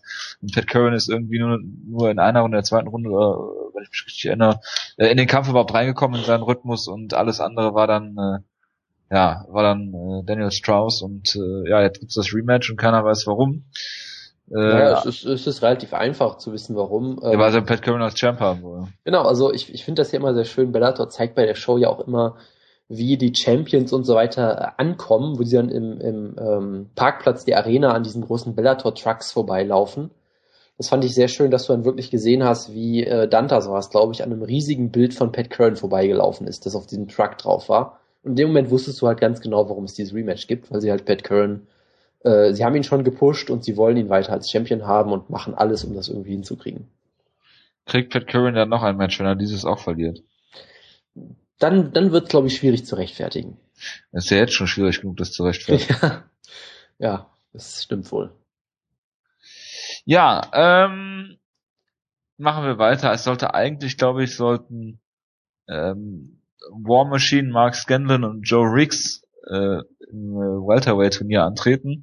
Sind aber alle von äh, der Card genommen worden und deshalb haben wir jetzt Paul Bradley, äh, Nathan Coy und Cristiano Sousa dabei. Letzter hat auch einen Kampf auf der Main Card gegen Sam Oropesa. Und da reden wir natürlich nicht drüber. Wir reden nur über den Common Event, glaube ich, noch. Sonst gibt's nichts. Jason, äh, Jason Guida. das wollte ich gerade sagen, ja. ähm, sonst gibt's eigentlich nicht. Ja, noch Sean äh, Burrell, der ehemalige UFC-Kämpfer gegen Andrei Kershakov. Willst du dazu was sagen? Ähm, eigentlich nicht, nee. Also Greshkov, er sah eigentlich immer ziemlich gut aus in den Turnieren und so weiter. Er wurde halt von Ben Askren vollkommen äh, deklassiert, aber gut, das wird jeder von Ben Askren, in Bellator zumindest. Aber das Turnier ist eigentlich vollkommen uninteressant. Ich meine, ich bin ja sehr froh, dass War Machine nicht mehr dabei ist, scheinbar, aber das ist wirklich so eine Show, das ist eine, eine One-Match-Show. Also der Main Event, ich finde ihn ja durchaus interessant. Sportlich macht er, wie gesagt, keinen Sinn, aber Pat Curran sehe ich eigentlich trotzdem gerne und Dennis Strauss ist auch ein guter Kämpfer. Also den Kampf sollte man sich durchaus angucken und den Rest der Card, den kannst du wirklich vergessen. Außer vielleicht natürlich Jason Guida im Ich Gerade sagen, Jason Guida. Entschuldigung, den muss man natürlich gucken. Ja. Auf jeden Fall. Ich habe mir jetzt Mighty Momo angeguckt, das ist ja ein äh, herrliches Bild. Äh, ja, dann äh, machen wir doch äh, direkt weiter, oder? Mit UFC 171. Ich bitte darum. Und zwar ist das die Show mit äh, Hendrix gegen Lawler um den Welterweight-Titel. Äh, wenn ich mal anfangen darf, ich würde fast sagen, dass es ein äh, Mirror-Match ist mit einer Tendenz zu Johnny Hendrix, äh, weil er besseres Ringen hat. Also es sind beide ursprünglich Ringer gewesen. Äh, Robbie Lawler hat im Welterweight angefangen, ist hochgegangen ins Middleweight, war dann schon fast am Ende seiner Karriere und äh, kam dann nochmal in die UFC und hat dann äh, direkt gegen äh, äh, Koscheck gewonnen, glaube ich, war es. Äh, womit schon niemand gerechnet hat, hat, hat dann sogar noch äh, Rory McDonald besiegt mit äh, Bobby Völker dazwischen, glaube ich. Ähm, ein sehr, sehr guter, äh, sehr, sehr gutes Comeback eigentlich von, von Robbie Lawler. Und Johnny Hendricks, äh, viele haben gesagt, er hat den Kampf gegen GSP gewonnen. Ich unter anderem auch, habe es drei zu zwei Runden an äh, Johnny Hendricks gescored. Ähm, nichtsdestotrotz, man weiß, was beide können. Sie, sie sind, äh, wie gesagt, gute Ringer eigentlich. R Lawler nutzt das Ring vor allen Dingen defensiv, um zu striken. Hendricks ähm, tendiert schon mal dazu in Kämpfen, das auch offensiv zu nutzen. Äh, zum Beispiel im Carlos Condit Kampf hat er das öfter gemacht. Äh, ich glaube, dass Johnny Hendricks den Kampf hier gewinnen wird. Er hat auch bewiesen, dass er Kondition durchaus hat, im GSP-Kampf über fünf Runden gehen zu können, wenn es sein muss. Ähm, so leid mir das tut, ich kann diesen Robbie Lawler-Hype einfach nicht glauben. Nicht, weil ich ihn nicht mag, nicht, weil seine Kämpfe nicht beeindruckend sind, sondern ich kann mir einfach nicht vorstellen, dass dieser Robbie Lawler halt noch so lange anhält, dass er dann noch Champion wird. Weil wenn du im Jahre 2014 Robbie Lawler als Welterweight Champion hat, das ist einfach so unglaublich. Also nicht, dass ich es ihm nicht gönnen würde, aber ich sehe hier Johnny Hendricks einfach ein, ein bisschen stärker. Er ist dieser, dieser gute Ringer und hat diese One-Punch-Knockout-Power wie kaum ein zweiter UFC-Kämpfer. Deshalb würde ich sagen, Johnny Hendricks gewinnt hier entweder per, per K.O oder eine, eine Decision, indem er äh, Robbie Lawler das ein oder andere Mal zu Boden nimmt und da kontrolliert. Ja, also ich, ich stimme dir zu, in dem Sinne, dass ich sage, Hendricks ist der relativ klare, klare Favorit. Ich glaube auch, dass er gewinnen wird. Äh, ich tue mich ein bisschen schwer damit zu sagen, wie er gewinnen wird, weil ich irgendwie überhaupt keine Vorstellung davon habe, so richtig. Also ich denke mir, ja, er könnte ihn natürlich ausnocken, aber ich, ich weiß nicht, also die Idee, dass er ausgenockt wird hier, von, äh, dass der Robbie Lawler wirklich ausnocken kann, die Idee geht, das kommt mir irgendwie nicht so recht in den Kopf. Also, ich also mein, man muss dazu sagen, sorry, dass ich unterbreche, Robbie Lawler hat bisher nur eine K.O.-Niederlage. Gegen das Nick war Diaz. gegen Nick Diaz bei UFC 47 genau. und hat ist von Melvin Manoff zum Beispiel unglaublich verprügelt worden im Stand. Und das ist äh, fast fast genau zehn Jahre her. Was? Na, ach so, ja, Nick Diaz, ich dachte Melvin Manoff. Nein, das, äh, äh, das nicht. Nee, aber äh, ja, also äh, Rory Lawler ist hart zu finishen. Jetzt bitte weiter. Genau. Ich, ich finde es aber gut, dass wir nochmal über den Melvin Manoff-Kampf natürlich geredet haben, wie wir es immer tun müssen. Also, dass er ihn ausnockt, kann ich mir irgendwie nicht so richtig vorstellen. Dass er ihn submittet, auch nicht. Deshalb, ich glaube, es wird schon auf eine, eine Decision hin, hinauslaufen für Hendricks. Ähm, also ich, ich glaube einfach, dass er im Stand mithalten kann auf jeden Fall. Wie gesagt, sicherlich vielleicht noch ein bisschen mehr Power als Lawler, auch wenn Lawler vermutlich ein bisschen besserer Strike, also rein vom, vom Striking her ein bisschen besser ist. Ähm, ja, Hendricks, seine Takedowns offensiv sind schon gut, aber jetzt auch nicht überragend unbedingt. Und Lawler, Lawler ist gefährlich. Also du hast es ja in dem, in dem Crosscheck-Kampf zum Beispiel ganz gut gesehen, wie er da diese Takedown-Versuche äh, sehr, sehr äh, heftig bestraft hat mit diesem wunderbaren Knockout. Äh, da muss Hendricks auf jeden Fall aufpassen. Von daher, ich sage, es ist ein sehr gefährlicher Kampf für Hendricks, obwohl er trotzdem für mich der klare Favorit ist. Also im Stand ist es für mich gefährlich, mit Lawless zu striken, immer ihn zu Boden zu nehmen, kann auch gefährlich sein, wenn, wenn du es nicht wirklich gut machst. Von daher, ähm, wie gesagt, es fällt mir sehr schwierig, da den, den Kampfverlauf wirklich aufzuzeichnen, aber ich glaube, am Ende wird, Law, äh, wird, wird Hendricks natürlich auf jeden Fall gewinnen. Per Decision würde ich einfach mal sagen, in einem ganz soliden Kampf, aber jetzt nicht besonders eng unbedingt. Gut, machen wir weiter mit dem Co-Main Event und das ist ein auf mehrere Art und Weisen sehr interessanter Kampf eigentlich, wobei ich hier klar Carlos Condit vorsehen, äh, vorne sehen würde. Du natürlich nicht Jonas, ne? Du hältst ja große Stücke auf Tyron Woodley. Ähm, willst du mal anfangen? Was? Ja, also Carlos Condit gegen Woodley, ähm, wo ich auch sage, wenn das ein Fünf-Runden-Kampf wäre, dann würde ich, äh, würde ich alles in der Welt auf Carlos Condit setzen. So ist es ein Drei-Runden-Kampf, da sage ich zumindest, Woodley hat eine Chance. Weil ich glaube, in Fünf-Runden-Kämpfen kann kaum jemand Condit wirklich besiegen, außer halt so Leute wie GSP natürlich. Ich glaube, auch Hendricks würde in fünf Runden gegen Condit ganz, ganz große Probleme bekommen. Und Woodley würde ich sagen, der baut dann eher ab und wird dann am Ende noch gefinisht. Aber in einem Drei-Runden-Kampf, er hat auf jeden Fall eine Chance, würde ich sagen. Ich meine, die Takedown-Defense von Condit ist immer noch nicht besonders gut. Ähm, und Woodley hat in den letzten Kämpfen auf jeden Fall zumindest gezeigt, dass er einiges an, an äh, Power im Stand hat, auch wenn er sicherlich immer noch nicht der beste Striker der Welt ist. Aber unterm Papier, ich glaube trotzdem, dass Condit es schafft, den Kampf zu gewinnen. Unterm also, Papier? auf dem Papier, oder? Ja, äh, unterm Strich, auf dem Papier. Ja, okay, mit, gut. Wie, wie, auch immer.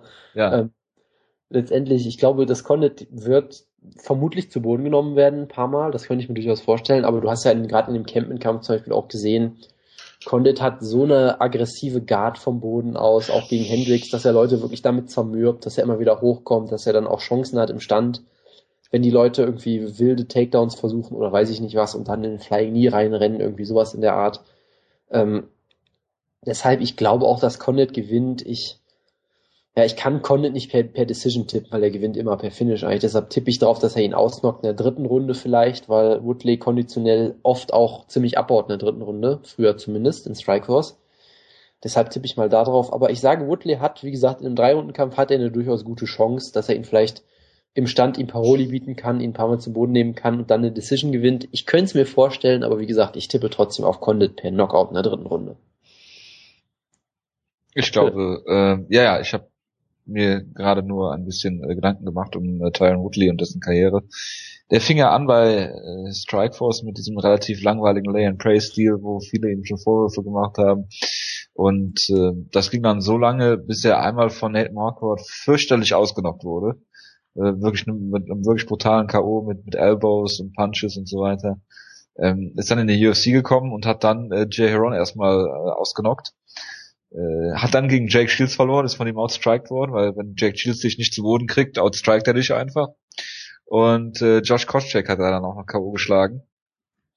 Also wie du schon gesagt hast, er hat durchaus Power im Stand.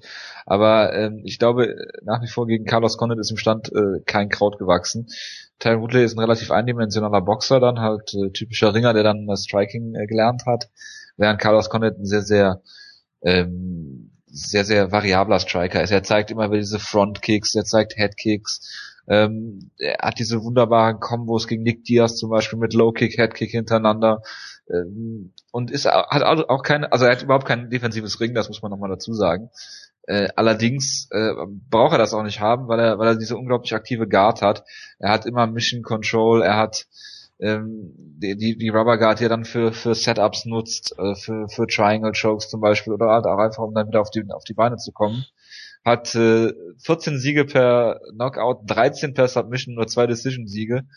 Ähm, ist zwar das ein oder andere Mal äh, submitted worden äh, in seiner Karriere, das letzte Mal von Pat Healy 2006 Allerdings äh, ist er noch nie ausgenockt worden. Das heißt, die Chance würde ich Tyron Woodley äh, da auch nicht geben. Ich denke, selbst wenn Tyron Woodley es schafft, ihn zu Boden zu nehmen, wird das da auch kein Spaß in der Guard von Carlos Condit. Ich denke, zweite, dritte Runde entweder ein Headkick-Knockout von Carlos Condit oder so ein Frontkick, vielleicht äh, irgendwas sehr, sehr spektakulär. Flying Knees zeigt er ja auch zum Teil.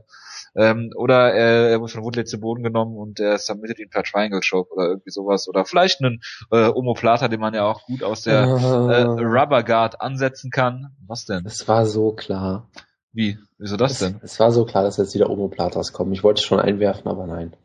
Ja, kannst du doch gut. Also ich meine, er hat zwar gute Top Control, ja, ich, äh, der gute Tyron Woodley, aber ist jetzt nicht ich glaub, der. Ich glaube trotzdem, also ich, ich sag mal so, Tyron Woodley hat äh, eine Omoplata von Paul Daly überlebt, da wird er nicht von Carlos Condit getappt. Ganz klar. Stimmt, diese, diese, ich, ich erinnere legend, mich, ja. Legendäre eingesprungene, schlecht, äh, strich eingerollte Omoplata von Paul Daly damals, das war großartig. Stimmt, ich erinnere mich, da war doch was. Ja, das war jetzt nicht beabsichtigt von mir, nichtsdestotrotz. Äh, hoffe ich natürlich, dass äh, äh dann um Flatter raus. Nein, Spaß beiseite. Ich denke, dass Carlos Condit den Kampf hier sowohl am Boden als auch äh, in der Oberlage, äh, beziehungsweise nicht in der Oberlage, ich glaube nicht, dass er in die Oberlage kommt, außer er holt einen Sweep, das kann natürlich auch sein. Aber ich glaube, dass Carlos Condit den Kampf hier finisht in der zweiten oder dritten Runde, wie er möchte. Gut. Eine Sache, die mir noch gerade eingefallen ist, ähm, ich fand, ich fand ja den Campman-Kampf, den zweiten, so unfassbar gut von Condit, wo er meiner Meinung nach auch nochmal sein Boxen deutlich verbessert hat, weil er war eigentlich für mich nie so ein wahnsinnig guter Boxer. Ich meine, klar, er hat Den Hardy damals ausgenockt, aber meistens hat er halt, wie schon gesagt, eher durch Kicks, Knees, solche Aktionen äh, beeindruckt. Aber ich fand die, die Art und Weise, wie er da Campman outstriked hat, am Ende mit diesen wunderbaren Kombinationen auch immer zum Körper gegangen und so weiter und so fort. Das ist auch eine Sache, die ich von ihm vorher in der Form noch nicht gesehen habe. Deshalb, ich könnte mir vielleicht sogar vorstellen, dass er ihn ausnockt mit, äh, mit, mit seinem Boxen oder vielleicht mit dem Elbow oder irgendwie sowas in der Art. Deshalb, ähm, ich bin mal sehr gespannt, welchen Condit wir hier sehen. Gut, machen wir weiter mit Lightweight äh, äh, Kämpfen. Und zwar auch hier Team Schlagkraft, der erste Team Schlagkraftkampf von einigen auf dieser Card. Und zwar ist das Diego Sanchez gegen Miles the Fury Jury. Miles Fury, äh, Miles Fury, sehr gut. Miles Jury ist äh, bisher umgeschlagen in der äh, in seiner MMA-Karriere. Ich glaube, er hat aber eine Niederlage bei bei The Ultimate Fighter. Er ist auf jeden Fall irgendwie da aus der aus der Staffel raus. Ich dachte, er hätte sich auch einmal verletzt oder sowas, aber keine Ahnung. Er, genau, er hat sich mal verletzt. Seine Seite. Ah, nee, Elia Quinter hat ihn da mal besiegt. Also in einer Staffel hat er sich äh, den, das Kreuzband gerissen und konnte deshalb nicht teilnehmen. Und äh, dann hat er äh, im Tough da äh, verloren äh, gegen Elia Quinter, wie gesagt. Ähm, hat ist jetzt in der UFC, hat bisher 4, 4 ist 4 und 0 in der UFC gegen äh, Chris Saunders, Michael Johnson, äh, Ramsey Nijum und Mike Ritchie äh, gewonnen. Und äh, Diego Sanchez, ja, also Diego Sanchez äh, sehe ich sehr, sehr zwiegespalten, zumal er für mich seine letzten vier Kämpfe alle verloren hat. Ähm, er hat äh, gegen John Hathaway diesen Kampf gehabt. Also er hatte, er war, fangen wir so an. Er hatte gegen BJ Penn diesen äh, Lightweight-Titelkampf, den er verloren hat. Dann hat er gesagt, okay, ich gehe äh, eine Division hoch, ich gehe ins Welterweight. Ist dann von John Hathaway unglaublich verprügelt worden und kassiert ja auch in seinen, sowohl in seinen Siegen als auch in seinen Niederlagen immer unglaublich viel. Dann hat er Paulo Thiago geschlagen, okay, das ist jetzt keine, keine Kunst eigentlich ähm, Martin Campman geschlagen, was eine klare Niederlage war für mich. Ähm, hat gegen Jake Ellenberger verloren, hat gegen Takanori Gomi verloren, steht allerdings ein Sieg auf seinem ähm, Kampfrekord und hat gegen Gilbert Melendez verloren, was hier Fight of the Night ist. Okay. Also er hat in seinen letzten fünf, fünf Kämpfen viermal Fight of the Night gewonnen. Das liegt daran, dass er sehr, sehr wild ist, die ganze Zeit rumschwingt und sein Gegner in, in dieser Zeit verprügelt ist in den meisten Diego Sanchez Kämpfen auch immer der Fall. Und ich kann mir gut vorstellen, dass es hier im Miles Jury Kampf auch so läuft. Äh, Miles Jury allerdings primär ein Grappler, glaube ich. Äh, verbessere mich, wenn ich falsch liege. Nee, passt Und, schon. Ähm, da hat Diego Sanchez allerdings, Diego Sanchez hat kein schlechtes Ring, das muss man dazu sagen. Sowohl offensiv als auch defensiv, aber ähm, wenn Diego Sanchez nicht das schafft, was er eigentlich immer will, einen Brawl zu, zu erzeugen, ähm, wo er dann so aussieht, als würde er die, die stärkeren Treffer landen, dann sieht es natürlich schlecht aus für Diego Sanchez. Deswegen, ähm, er hat sehr viele Probleme gehabt, auch mit Drogen. Er wechselt andauernd die Gewichtsklassen hoch und runter, hoch und runter. Hat nicht den gesündesten Kampfstil, um es mal ähm, ja, gelinde auszudrücken. Deswegen, ähm, ich glaube hier, ich glaube, es ist ein Upset. Ich würde hier sagen, Miles Jury gewinnt hier eine Decision gegen Diego Sanchez, auch wenn das sehr, sehr schwer ist, gegen Diego Sanchez eine Decision zu gewinnen. Ich stimme so. dir, ich stimme dir zu, bis auf darauf, dass es ein Upset ist, weil es wäre aktuell alles andere als ein Upset. Nicht, ich meine von den, von den Wettquoten her. Ja, die Wettquote auf Matsuri ist 1,6 so ungefähr. Ach echt? Das heißt, okay. Ist, ja, sogar das, war jetzt, das war jetzt nur spekuliert, aber gut. Genau, das ist, er ist sogar der Favorit. Äh, für mich auch zu Recht. Ähm, Herrn Diego Sanchez äh, ist, glaube ich, nicht mehr in dem Alter, wo er besser wird mit jedem Kampf. Ich glaube, das geht jetzt eher so ein bisschen bergab, weil er halt, wie gesagt, schon unfassbar viel eingesteckt hat. Und ich glaube, Miles Jury ist, ähm, ist einfach ein, ein, cleverer Kämpfer. Der wird sich, glaube ich, nicht auf ein Slugfest einlassen, was ja zum Beispiel Melendez ja auch so ein bisschen gemacht hat. Das kann man mir auch durchaus vorwerfen, dass er sich auf den Stil von Diego Sanchez so ein bisschen eingelassen hat, so sehr. Ich glaube, ich weiß halt nicht, ob er ihn zu Boden nimmt, durchgängig, weiß ich nicht. Ähm, ich fand es halt schon sehr beeindruckend, wie er zum Beispiel Michael Johnson damals immer wieder zu Boden genommen hat, ohne große Probleme. Ich glaube auch, aber auch, dass er im Stand eigentlich gut genug ist, um Diego da auf Distanz zu halten und dieses Slugfest ein bisschen zu vermeiden. Und ich glaube, er wird Diego Sanchez äh, besiegen per Decision. Es wird vielleicht eine Split Decision, das kann natürlich immer sein, man weiß es nie, aber ich glaube einfach, dass er aktuell ein sehr gutes Talent ist und ich glaube, Diego ist, wie gesagt, ein bisschen auf dem absteigenden Ast, deshalb glaube ich hier an den ersten Team Schlagkraftsieg. Ja, machen wir weiter mit einem Welterweight-Kampf und ich gucke unser Over-Under mal an, was wir da getippt haben. Wir haben ja ein extra Over-Under nur für diesen Kampf. Genau. Wie da viele, Take, wie viele Takedowns Jake Shields kriegt. Genau. Du hast gesagt unter 1,5. Ich habe ich hab, ich hab 0 gesagt. Und der Woodko und ich, wir haben mehr als 1,5. Ja. Dann ist die spannende Frage, Jonas, wie siehst du denn den Kampf dann? Wird Hector Lombard ihn ausnocken? Habe ich das richtig verstanden letztens? Ich, ich, ich sage natürlich, Jake Shields denkt sich, gegen Hector Lombard brauche ich keine Takedowns, 10 outstrike ich einfach und das macht er dann auch. Nee, aber ja. also auf dem Papier ist das ein unfassbar furchtbares Matchup für Shields eigentlich, weil ich meine, Hector Lombard ist gebaut wie ein Panzer, den nimmst du nicht zu Boden.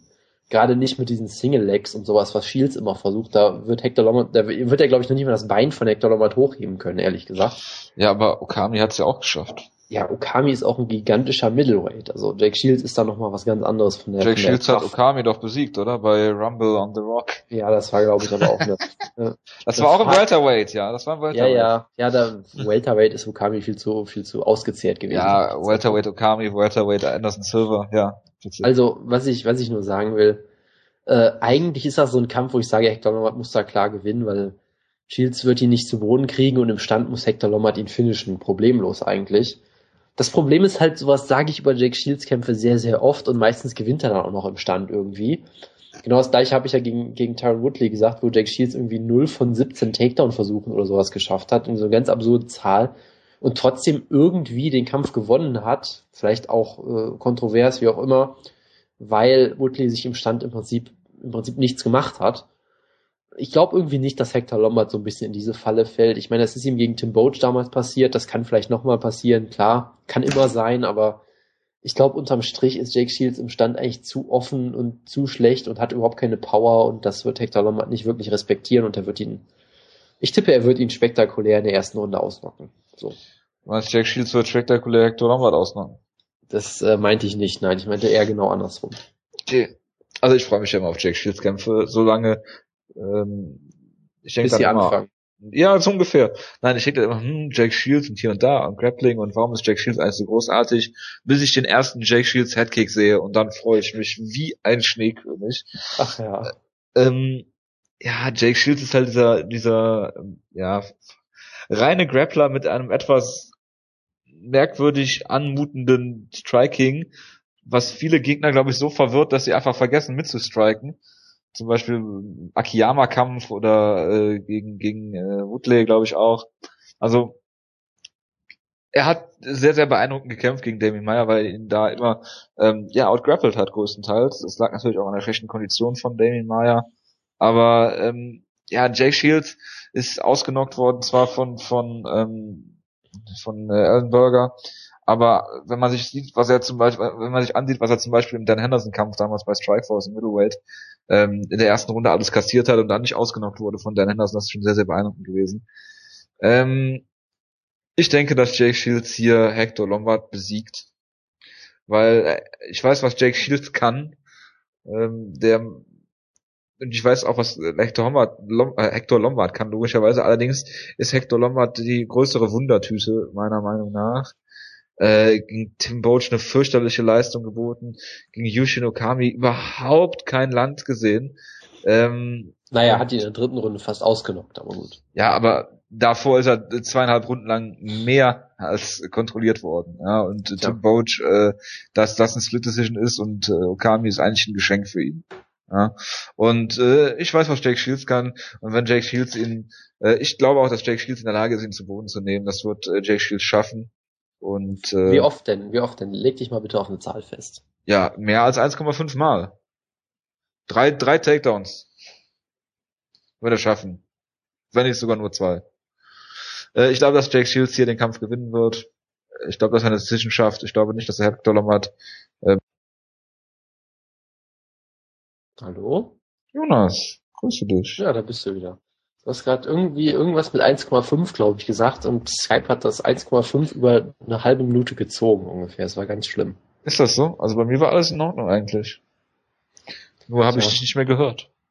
Machen wir einfach weiter mit, mit Krylov Mania, würde ich sagen, oder? Nee, ich wollte noch sagen, dass er mindestens zwei Takedowns holt. Ja, ist ja egal, ich, ich muss eh alles rausschneiden. Hervorragend, ja. Der nächste Kampf für Team Schlagkraft im Light Heavyweight. Nikita Krylov gegen äh, Ovin Prue und äh, Nikita Krylov hat einen Weg gemacht äh, über Facebook, von Facebook über Fight Pass Prelims auf die Maincard eines Pay-Per-Views. Das soll eben auch einer erstmal nachmachen in einem halben Jahr. Er ist Team Schlagkraftmitglied, dank mir, mein Lock ist er gewesen. Und äh, ja, hm. kämpft jetzt gegen was denn? Nichts, nichts, nichts, mach nur weiter. Gegen OSP und hat von der Thiago Silva äh, profitiert. Ähm, OSP hat jetzt zwei Siege in der UFC. Einmal die Technical Decision gegen äh, Gian Vellanti und dann den äh, K.O. gegen äh, Cody Donovan. und äh, der gute Nikita Krylov. Wir haben die Kämpfe äh, zur Genüge diskutiert gegen Sora Paleli, eine äh, ja verloren damals äh, bei seiner ersten UFC-Show, dann jetzt als leichtester Heavyweight in der Geschichte einen UFC-Kampf äh, bestritten und gewonnen gegen äh, Walt Harris per Headkick KO. Ähm, Brazilian, Brazilian Kick, ich wollte es gerade sagen, Jonas. Äh, Brazilian Kick KO und äh, kämpft gegen OSP und ähm, ich hoffe, er kann es nochmal zeigen, Nikita Krylov, und äh, macht mich nochmal stolz, ihn gewählt zu haben in Team Starkraft. Und er wird auch diesen Kampf per Brazilian Kick K.O. gewinnen gegen OSP, der ein sehr athletischer Kämpfer ist natürlich. Das muss man dazu sagen. Aber ähm, keine Chance haben wird gegen Nikita Krylov, der äh, in allen Belangen besser sein wird und äh, auch die Takedowns stoppen kann von OSP und äh, ihn äh, dann äh, im Stand äh, K.O. schlägt. Und äh, als nächstes müsste dann äh, Nikita Krylov entweder im äh, Main Event auf einer Fox Show oder am Pay-Per-View stehen und dann im Kampf darauf halt einfach um den Titel antreten gegen John Jones. Gut, das ist äh, Gut, ich, ich spiele jetzt mal in Gegard Musashi und fange deine wild gewordenen Träume wieder so ein bisschen ein. Äh, das ist ja nicht erträglich, gar nicht zu ertragen hier. Ja, du hast den Hype ja nicht geglaubt. Ja, ich glaube den Hype auch weiter nicht. Ich sage OSP Knockout erste Runde so. So wie gegen Cody Donovan, er wird ihn auf jeden Fall besiegen, weil er ist, er ist einfach ein relativ solider Kämpfer und ich glaube bei Krylov immer noch nicht, noch nicht so wirklich dran. Ich glaube, OSP kann ihn outstriken und er kann ihn zu Boden nehmen. Und dass die Cardio von Krylov, die ist ja auch nicht so gut, wie wir vielleicht wissen. Deshalb, ich glaube ganz klar an Sieg Machst du an einem Kampf fest, den er kurzfristig äh, verletzt. Äh, ich habe bisher auch noch nichts Besseres von ihm gesehen. Ja, aber du hast auch, äh, du sagst auch immer, man soll das nicht immer an einem Kampf festmachen, Jungs. Wenn ich halt nur einen Kampf habe, dann mache ich das daran fest. So, bitte. Das ist aber nicht sehr professionell von dir. Wie ja, findest bei, du denn die Pay-Per-View-Card, Jonas? Bei, bei Nikita Krylov äh, verlässt mich die Professionalität manchmal leider ein bisschen. Ja, die Card ist doch eigentlich wunderbar. Ich meine. Also würdest du 18 Euro dafür ausgeben?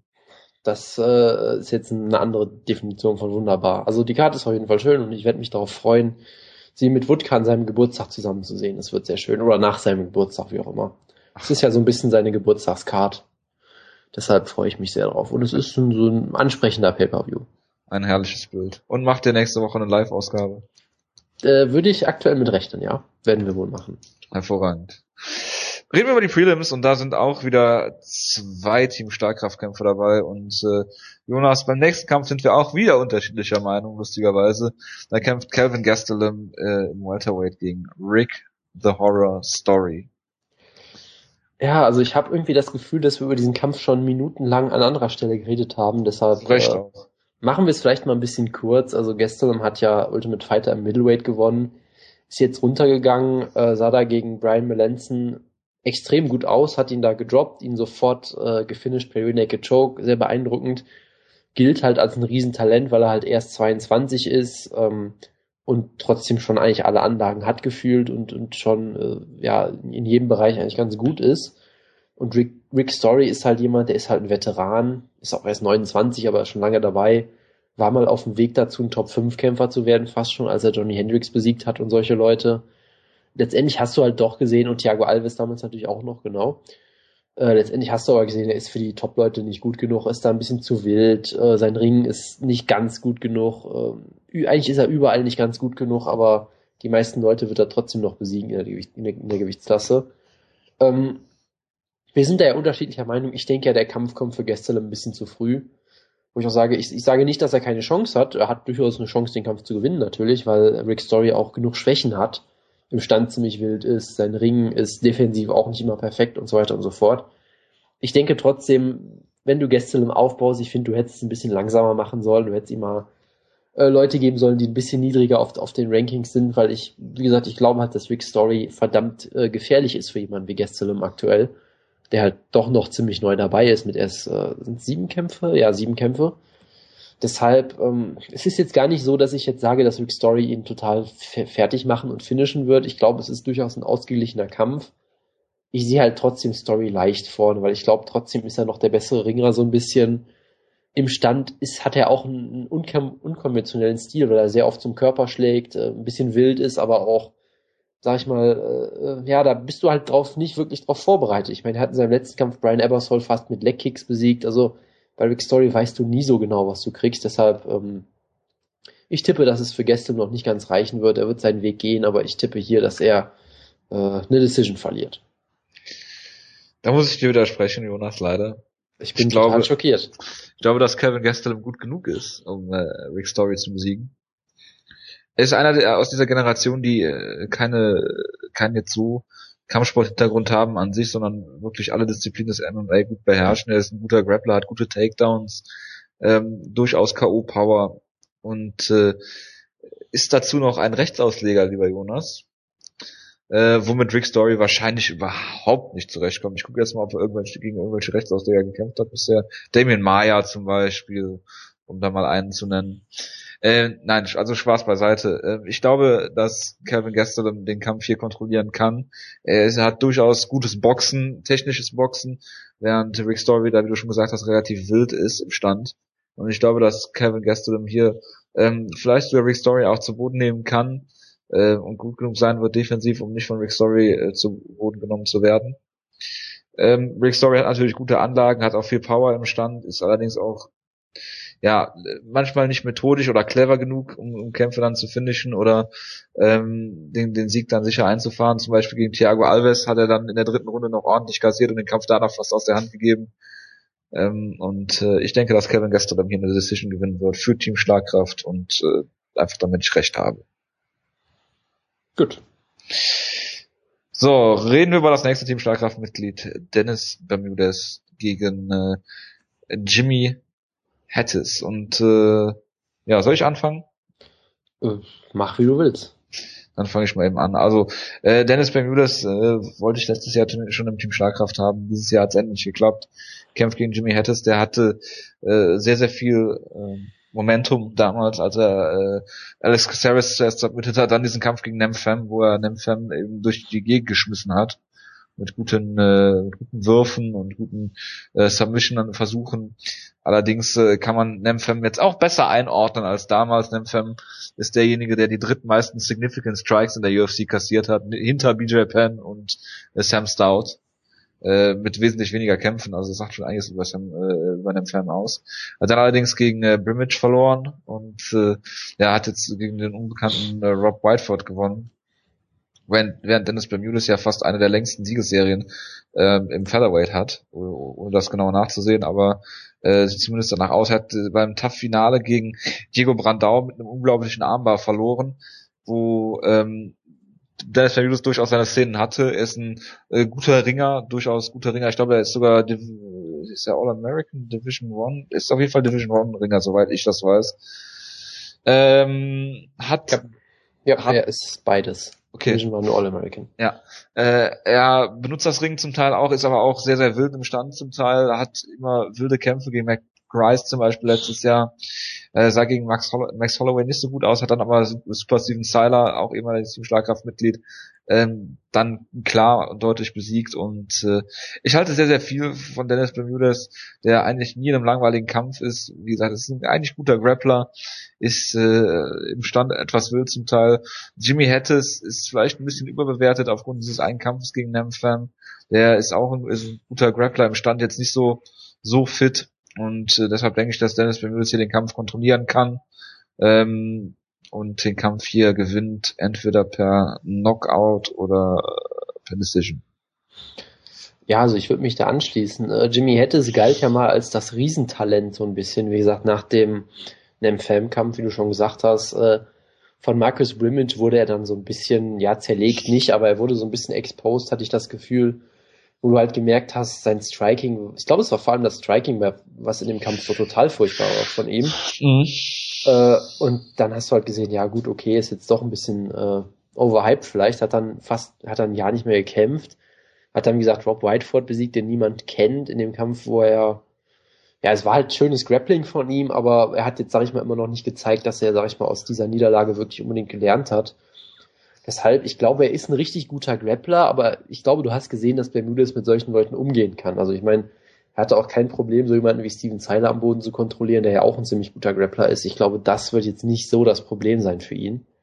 Auch wenn er natürlich alle Karriereniederlagen per Submission hat, sogar drei am Stück hintereinander.